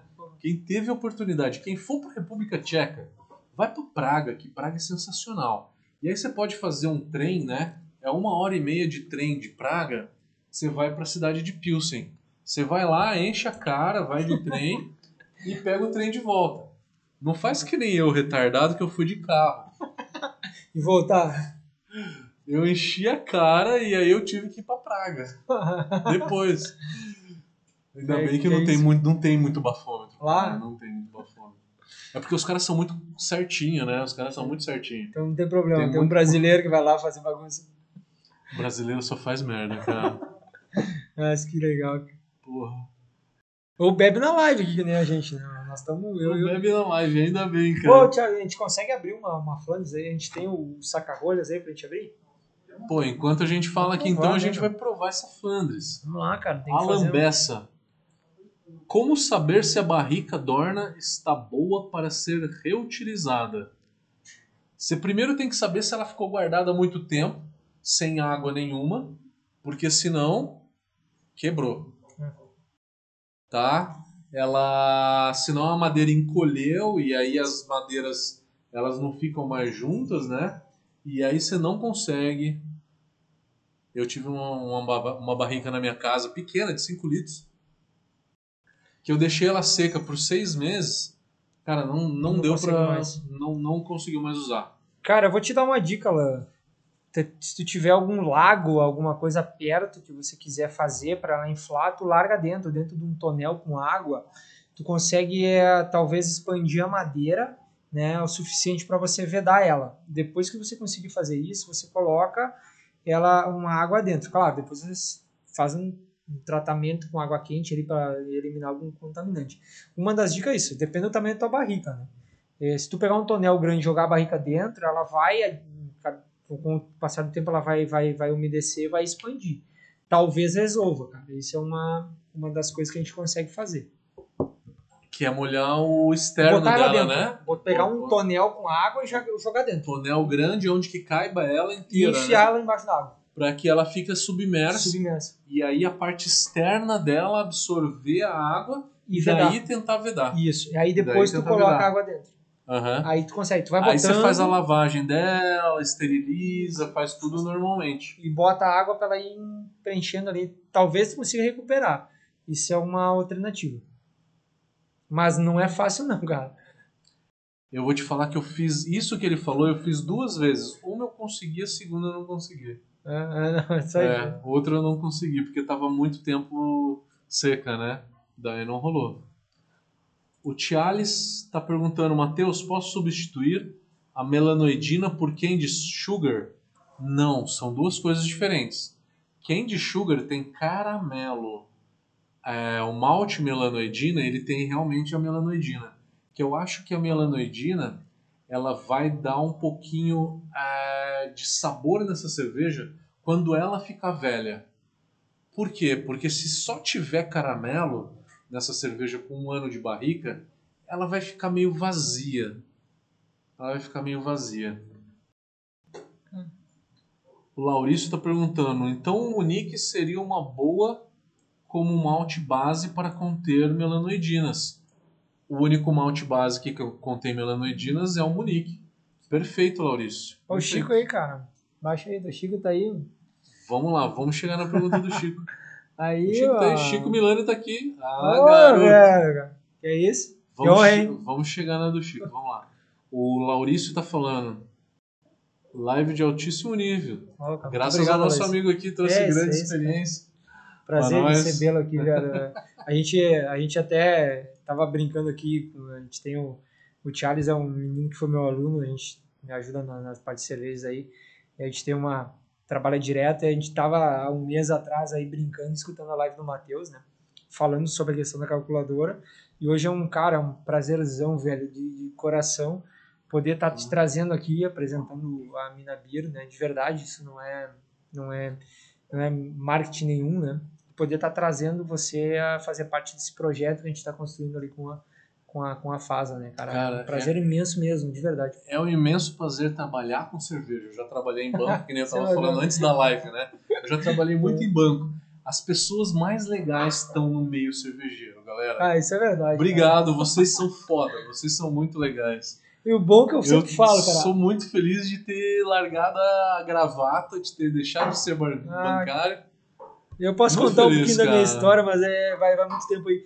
E, é, cara, eu sou eu, eu sempre fui feliz na academia, né? Eu sou, a minha formação, eu sou doutor em Química, tenho uma, uma carreira aí de, de vários anos dentro da, da educação superior, mas eu me encontrei muito dentro da, da cerveja. Né? E o bom da. Cara, não tem ninguém triste no meio cervejeiro, né? Não tem ninguém, assim, é difícil encontrar alguém que tá falando mal, tá reclamando. Estão passando por um momento turbilhão aí complicado essa pandemia de setores, mas a gente está se reinventando e tá todo mundo bola para frente, né, cara? Então, e o pós-venda da cerveja é magnífico, né? É, então isso é uma coisa tu tá interagindo com as pessoas, tu- você tem você tem um feedback legal, você tem uma troca, você trabalha com cervejarias, você não existe uma concorrência, ninguém está se matando, né, no meio. Você Uhum. tem um- uma troca grande, um ensina o outro, um dá dica do É outro. muito legal, é muito é legal muito esse meio cervejeiro, cara. E eu sou feliz que Muito eu legal. consigo sobreviver com isso, né? Aham. Então hoje a gente consegue viver de cerveja, é, é muito bacana. O Everton Gustavo falou que a extração de fervuras longas tendem a diminuir com o tempo. A extração. Extração do que? De fervuras mais longas? Extração de alfa-ácido? A extração não. Você extrai e isomeriza bastante alfa-ácido, só que a partir de uns 90 minutos, depende da sua altitude, pode ser 90, 120, 130 minutos, você vai ter uma hidrólise do alfácido.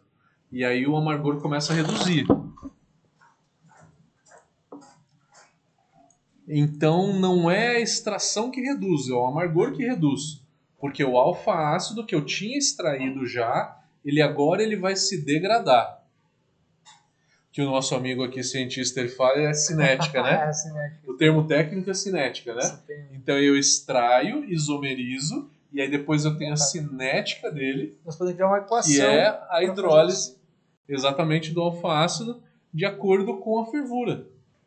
A gente pode fazer um estudo cinético e fazer um cálculo de, de, de ordem de reação. A gente pode fazer um estudo Eu bacana, vou te mandar um cara. artigo que tem isso. Eu tenho, eu tenho ele aqui no meu micro, eu vou te mandar a pra gente discutir depois. ordem, cálculos que a gente pode envolver. Então, o Everton, o seguinte é, eu vou aumentando o amargor e aí depois ele começa a cair, beleza? Francisco, esses chips e dadinhos podem ser reutilizados após o primeiro uso ou é de única vez o uso? O que acontece é o seguinte, todos esses cubinhos, chips, e espirais, eles são virgens, né? Madeira virgem. A madeira virgem, quem já teve qualquer barrilzinho de cachaça de 3 ou 5 litros, sabe que a primeira vez que você colocou a cachaça ali, tá extrai muita madeira. Na segunda, extrai um pouco menos. Na terceira, extrai um pouco menos. A partir da sexta vez que você está usando a mesma madeira, a extração ela meio que estabiliza. Então, se você usou o cubinho por uma vez, ele extraiu um sabor de madeira. Se você usar. Vamos servir? Olha, que honra! Vamos tomar uma Flandres. Vamos lá. Caraca. É isso que responsa aí. É. É, então, na segunda vez que você usar esse mesmo cubinho, você vai ter um sabor menor. Na terceira vez, menor ainda. E assim sucessivamente. Até chegar lá pela sexta vez que vai cair bastante. Ó, a melanedina tá aí. né? Ô garoto. Eu preciso brindar com esse cara. Tomando uma. malte, esse malte. Quando que vocês já tomaram uma. Red Flanders numa. Nós Não- somos a única do, do Rio Grande do Sul que faz. Não é a caverna do Batman, tá? É a Mina. Beer. Só falta, mas aí nós somos um boa, que é isso. Garoto, prazer. Enorme Prazer é prazer. meu. Olha o cheirinho de cachaça. Vai lá. Hum, perfumada, hein? Cara, que cerveja. Uhum. Vamos ver, né, meu? Na acidez.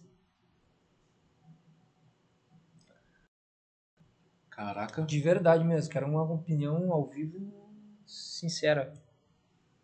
A gente tentou controlar Cara, a ela acidez, tem acidez, cara, ela mas tem breta. Tentamos controlar. Ela tem a cachaça. Você sente o acético Tá também. O difícil, às vezes, dessa cerveja é o seguinte: o que, que acontece numa, numa Red Flanders? Você gera o acético. O acético você quer. O acético, show de bola. Vinagre, lindo. Só que o vinagre oxida em acetona. Assim. Então, depois que você invasou na garrafa, dá uns dois ou três anos, já começa a virar acetona. Mas tem? Tu acha que tem?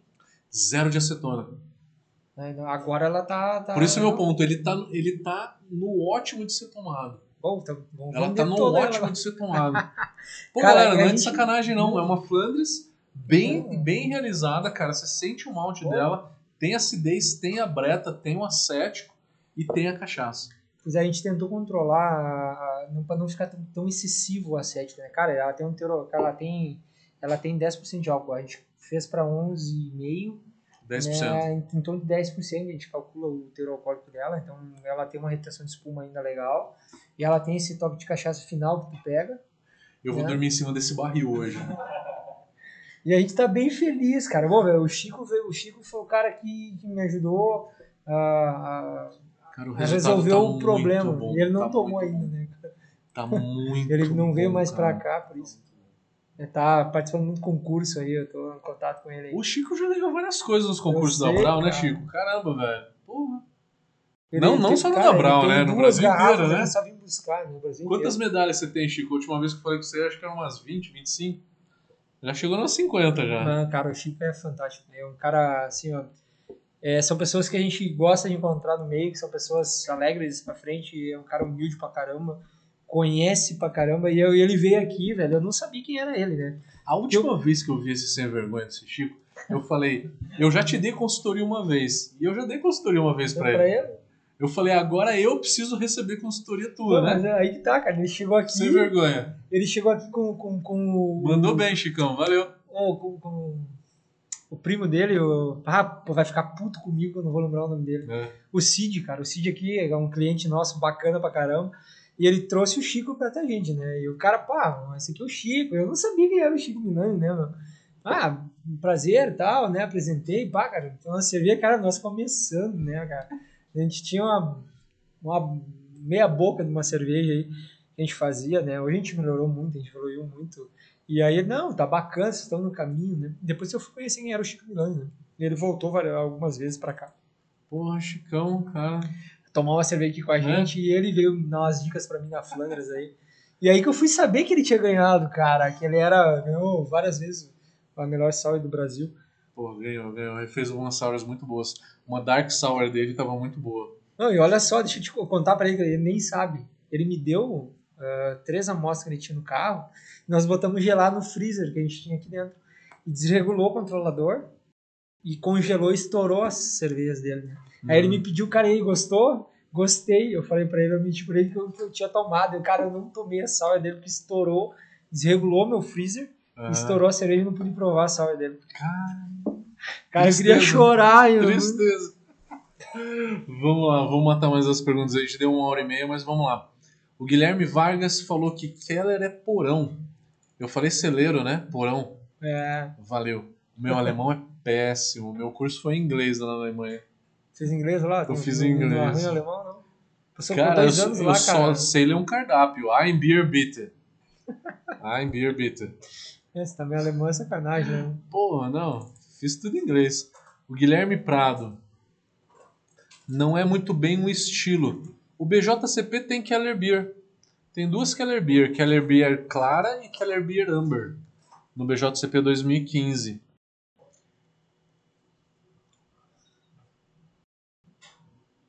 Chico Milani, que vista sensacional. Um abraço aos amigos. É, cara. Chicão, já puxamos seu saco demais hoje, É, né? entendeu?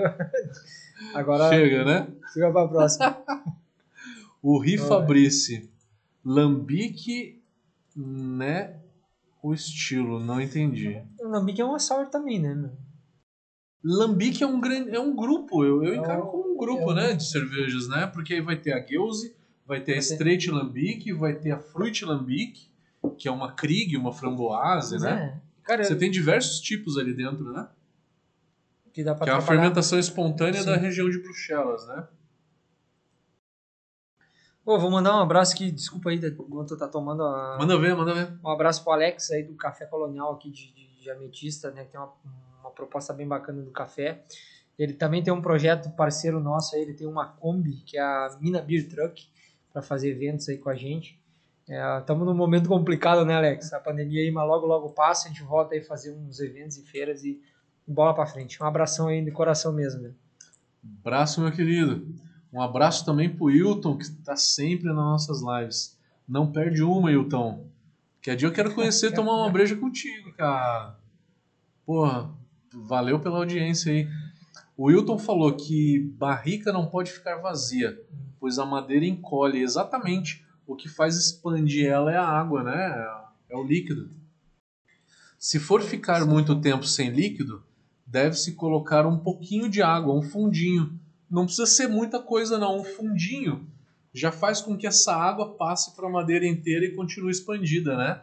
E ele coloca ali que mais 40% de álcool, cara. Eu não, não, não tinha visto isso, cara. Pode ser uma questão legal, né? Misturar água com 40% de álcool. Eu, eu nunca vi isso, mas eu acho que tem fundamento que ele falou, porque se você só Tem coloca vontade. água, é, a madeira fica encharcada de Isso. água. Aí a primeira usada do teu barril, você vai extrair essa água e a tua cerveja vai ficar aguada. Sim. E ele coloca Então, essa mistura, faz- essa, essa blendagem com álcool, acho que é, cara, uma ideia a bacana. né? 40%, porque deve ter uma, Eu não li nada sobre isso. um percentual que fica dentro da madeira que aí compensa A questão da, a questão da contaminação, água. É isso né? mesmo, Hilton? Eu imagino que seja isso. Ô Chico, tu é só tu vir buscar, né, velho? Tu quer a tua minha Flandre, tu tem duas, ó. Vou dar duas só. Chico, eu tô tomando a sua, cara. Cara, Perdeu. fala aí, velho, tá bacana? ó, Perdeu. tá. Então, Tá muito boa, cara. Tá muito Aí, ó. boa. Não, não, não é real, não. Eu tomei o primeiro gole e falei, cara, que cerveja complexa. Deixa Ela é eu bem tentar complexa, analisar. Eu fiquei assim, uns dois minutos só pensando nela. Eu sei, assim, Cara, eu tô no tá nível que eu legal. sei o que é bom e o que não é, cara. Eu tô naquela, né? Mas tá dentro do estilo, tá dentro do Não, estilo. ela tá. A gente, a gente estudou é um que pouquinho. colocando no BJCP, o BJCP ele não tem é, a eu já não tenho cachaça, esse né? nível, né, cara? Eu não tenho esse nível. Ele não tem a cachaça. Então, na hora de escrever no concurso, se colocar como Flandres, não. É, eu nem mandei pro brasileiro agora por isso, né?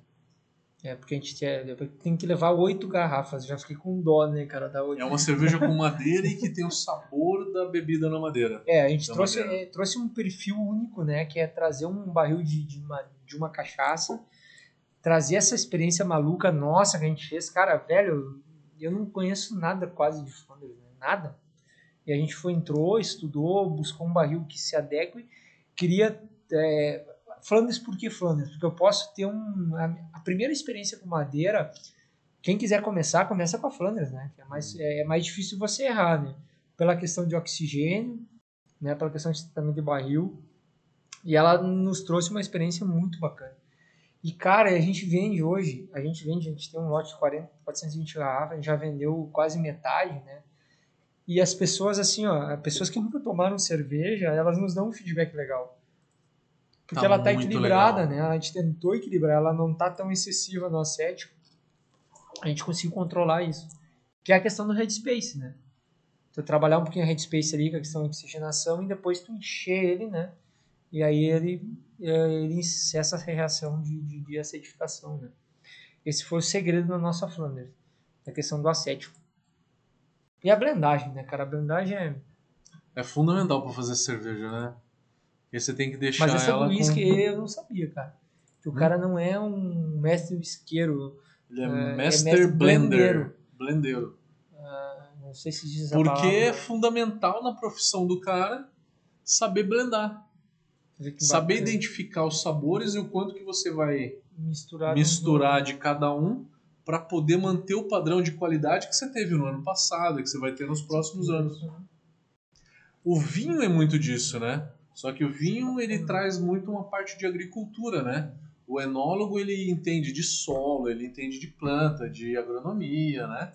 Não só da produção da cerveja, da do vinho, do vinho. Além da blendagem, né? A blendagem é mais um quesito, né? Nessa Cara, história. Deixa eu mandar um, um abraço aí pra minha, minha esposa, que tá a gente acompanhando a gente, com, com meus filhos, dois filhos, né? Aí o Lorenzo, e, e, o, e aí ele me perguntou, hoje eu tava saindo de casa, ele, e o Bento, né? Que tá, tem um filho de sete anos, que é o Lorenzo, né? Meu, meu, uma das razões da, da gente ter um, uma questão de, de família, de vida, é, é filhos, né? Aí ele me perguntou hoje, pai, mas por que que tu tem que sair, cara? Eu, é difícil ficar sem você em casa. E aí eles pegam no, no- no- no, né, a gente no, no momento ali, no, ponto no fraco, ponto né? fraco, né? E a gente vive, eles não entendem ainda, né, a necessidade de você ter que buscar as coisas, né?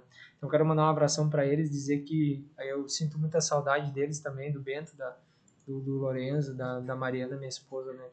Eles são, tem uma família linda aí, eu tenho só a agradecer, cara. Show de bola, show de bola. É, as perguntas acabaram, faltaram mais três perguntas. No seu tem mais alguma coisa? Cara, vamos ver aqui. Vamos ver aí. Quem quiser mandar alguma pergunta aí, mais. Última, Pessoal finaleira, da. Beer, cara, aqui, ó. Ô, Wagner. Ô, meu velho, um abração pra ti, cara. Tô com saudade de nem tomar uma cerveja com a gente. Quando for pra Benta, eu vou ir te visitar. Ah, o Wagner é é da Vale Beer lá de Bento. Ele é natural aqui de Iraí, que é uma cidade próxima aqui, ele tá sempre parceirão nosso aí. Cara, faz umas cervejas muito. Cara, ele fez uma, uma cerveja de vinho sensacional, cara. Eu não gosto de cerveja de vinho. Uhum. É, mas eles fizeram uma receita lá com vinho branco espetacular, cara. Que legal, Muito que bom. legal. Foi a primeira e única cerveja de vinho que eu tomei que é magnífica. A Italian Grape Ale é um estilo que tá bombando muito, cara. Se eu usar metade de uva, putz, fica... Eu não sei o que, que ele faz lá, cara. Eu sei que ele faz umas mandingas legal lá e ficou muito boa. metade de uva branca junto com o malte. branco, ele, do vinho branco. Fica eu gostei do legal. vinho branco. É. É isso que eu gostei, é essa aí mesmo. Cara, é um Cara, estilo que abração, promete velho. muito porque deixa refrescante, fica leve, né? E harmoniza muito bem com o malte, com malte claro, né? Tem que ser malte claro com uva branca, né? A Italian Grape Ale. Pô, cara, deixa eu mandar um abraço também pro, pro Evandro e pro Sandro, cara. O Evandro e o Sandro são cobaias nossos aqui. Ah, é? Que sempre É, toma os É, é experimentos. os motoristas dos carrinhos que fazem o passeio aqui.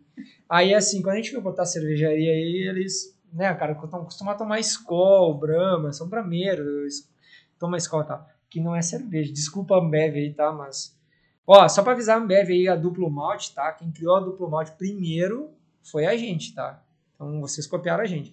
Nós lançamos a nossa Pilsen, que é Pilsen e Munique, e vocês copiaram a gente, tá? Só pra, pra deixar registrado aqui. A brincadeira, mas a gente lançou antes que eles. E o, depois a gente foi descobrir que era que era duplo malte. E eles, eles são cobaia da gente. Eles começaram tomando uma Vais, né? Pá, mas a Vais tá forte, né? Hoje o Sano toma IPA, né? Uhum. Então a gente consegue transformar e mostrar para as pessoas que, que o, o que, que é o mundo artesanal, né? Que é a, a, a diferença de sabores. Aí é o Sandro, que ele, que ele vai, agora ele foi pra praia, ele veio aqui nas seis torneiras, né? E se enche um copinho, toma, pá, leva o blonde, pá, leva o Queen, pá, leva o Pilsen. Mano, ele foi pra praia, agora ele levou 200 litros, né? Ele Porra. tem três pessoas. Ele Três mais pessoas? dois. Ele bebe um pouquinho. E aí, tipo assim, a gente faz uma receita nova, dá pra eles, né? Pô, gurizada, aí, como é que tá? Não, gostei, não gostei. Então é muito bacana isso, né, cara? A artesanal, gente traz, gente traz essas experiências aí que são muito bacanas. Né? Maravilha. Galera, tem mais algumas perguntas aqui. Leandro Arcelli tá falando que a live foi muito top, parabéns, parabéns para mim na Beer. Que ele quer vir para cá Ah. também, perguntando se a gente tem curso de análise sensorial. A gente tem curso de sommelier, de sommelier de cerveja, Tem que é um sim, curso cara. bem completo E é bem bom. para você analisar cervejas e conhecer as Esses nuances de cada uma. né? Mestre Estilos ainda não lançamos. Lançou. Vamos lançar. Bora, vamos fechar uma parceria e vamos fazer. próximo. Vamos fazer. Com certeza. Cara, aqui é a professora Daniele de Frederico. Um abração para você, professora. Eu tenho saudade de Frederico, tive um, bons momentos aí na URI. Trabalhei quatro anos como professor da URI no curso de Química, Farmácia, Nutrição, enfim. Tenho boas recordações de Frederico. A Rifabri está perguntando se é possível fazer lambique com breta e pediococcus. O pediococcus sim, por quê? É, o pediococcus ele gera muito diacetil e a Brettanomyces ele quebra o diacetil em ésteres, né, e deixa essa cerveja um pouco mais complexa. Então, para fazer uma gueuse, por exemplo, bem complexa, é recomendado você usar o pediococcus sim. Cara, qual que é, qual que é da Guild? Sem- aí ele perguntou sem passar por madeira. Só envelhecimento na garrafa. A Guilze mesmo, ela é, ah, ela é um blend da Straight Lambic, que ela é 100% envelhecida, com uma Guilze jovem. Então a Guilze, que é o estilo mais comum, ela é mais blendada, né? A Straight Lambic, ela tem um, uma- um sabor de madeira muito mais intenso. É, a Guilze em si você não consegue fazer sem a madeira, porque o estilo pede. O estilo pede. Lê o BJCP, se naquele estilo tá falando precisa de madeira ou é opcional madeira, você vai ver se é opcional ou não, tá? Na minha opinião, a pede e a Straight Lambic é a que mais Pede pede madeira. porque ela é 100%. Sim. Desculpa. O que, que você ia perguntar? Não, era isso, da, da, da aí. Qual que é da um cara. hum, A Guilze é a blend da. Straight Lambic com uma Guilze não envelhecida. Eu né? nunca, não, nunca fiz. Aí ela fica um meio termo, ela fica mais equilibrada. Então a diferença é que a. Por que, que vem a madeira numa gueuse? Porque a madeira ela acaba quebrando um pouco da Brettanomyces Hum, e complementa, equilibra mais ela, né? Aquela breta que dá o celeiro, que dá aquele suor, aquele ranço todo, a, o funk, né, que a gente chama, a madeira acaba quebrando, suavizando um pouco. Quebrando o sabor, não que quebra as moléculas, Sim. né, mas equilibrando em Dá, dá sabor. equilíbrio de madeira com, com... Dá um outro sabor que equilibra e aí deixa ela mais palatável. Bacana. Então dá pra fazer, vai, uma, uma lambique sem madeira, mas não vai ficar exatamente é como se fazem que... ali na... Deixa eu fazer uma pergunta agora. Qual que é a cerveja que não dá pra fazer envelhecida? Que não dá pra fazer envelhecida, na minha Pô, cara, opinião, me não falou é. Pilsen, dá pra fazer Na minha opinião, uma IPA. Vamos fazer então. Vamos fazer. Desafio é desse dá, jeito. cara. Por que, que não dá? Por quê? Porque a IPA, Hum. em um ou dois meses, o dry hop perde. Foi. Foi o aroma. Só se a gente fizer o dry hop depois, Depois, da madeira. né, meu? Aí tá. Depois da madeira. Passa pro. Aí pode ser. Aí. Aí pode ser. Vamos lançar uma aí pra. Dry hop, envelhecer. e então tá um ponto que a gente não falou. Dry hop antes da madeira, não. Mas depois sim. Sim. Depois sim. Tu faz a maturação na madeira, faz fermentação no, no, no- fermentador inox, passa a maturação madeira, vai pro inox de novo, faz um dry hop. Ou vai até pode garrafa. jogar aqui.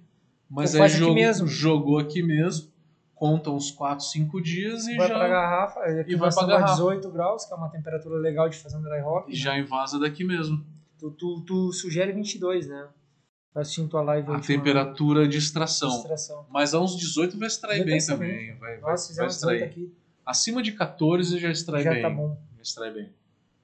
Porque a gente aqui é muito de fazer do contra, né, cara? A gente queria. Cara, essa- Experimentar, né? Velho, eu vi, eu vi uma live, deixa eu falar aqui, cara, do o cara da coisa linda de Floripa. É o O Daniel. Diego, o Diego, Diego, Diego, Diego, Diego. Cara, eu vi uma live dele com o. Jamal, cara, e ele diz assim, ele falou uma coisa que me inspira muito, velho. Eu só, eu não faço o convencional. Eu, quando os caras dizem que não dá pra fazer, eu vou lá e faço. Ele sai um pouco, ele sai do. do- porque assim, a, a gente bota muita regra, né, cara? Porra, nós vamos ter que fazer uma alta fermentação a 18 ou a 22. Por que não fazer a a 26? né?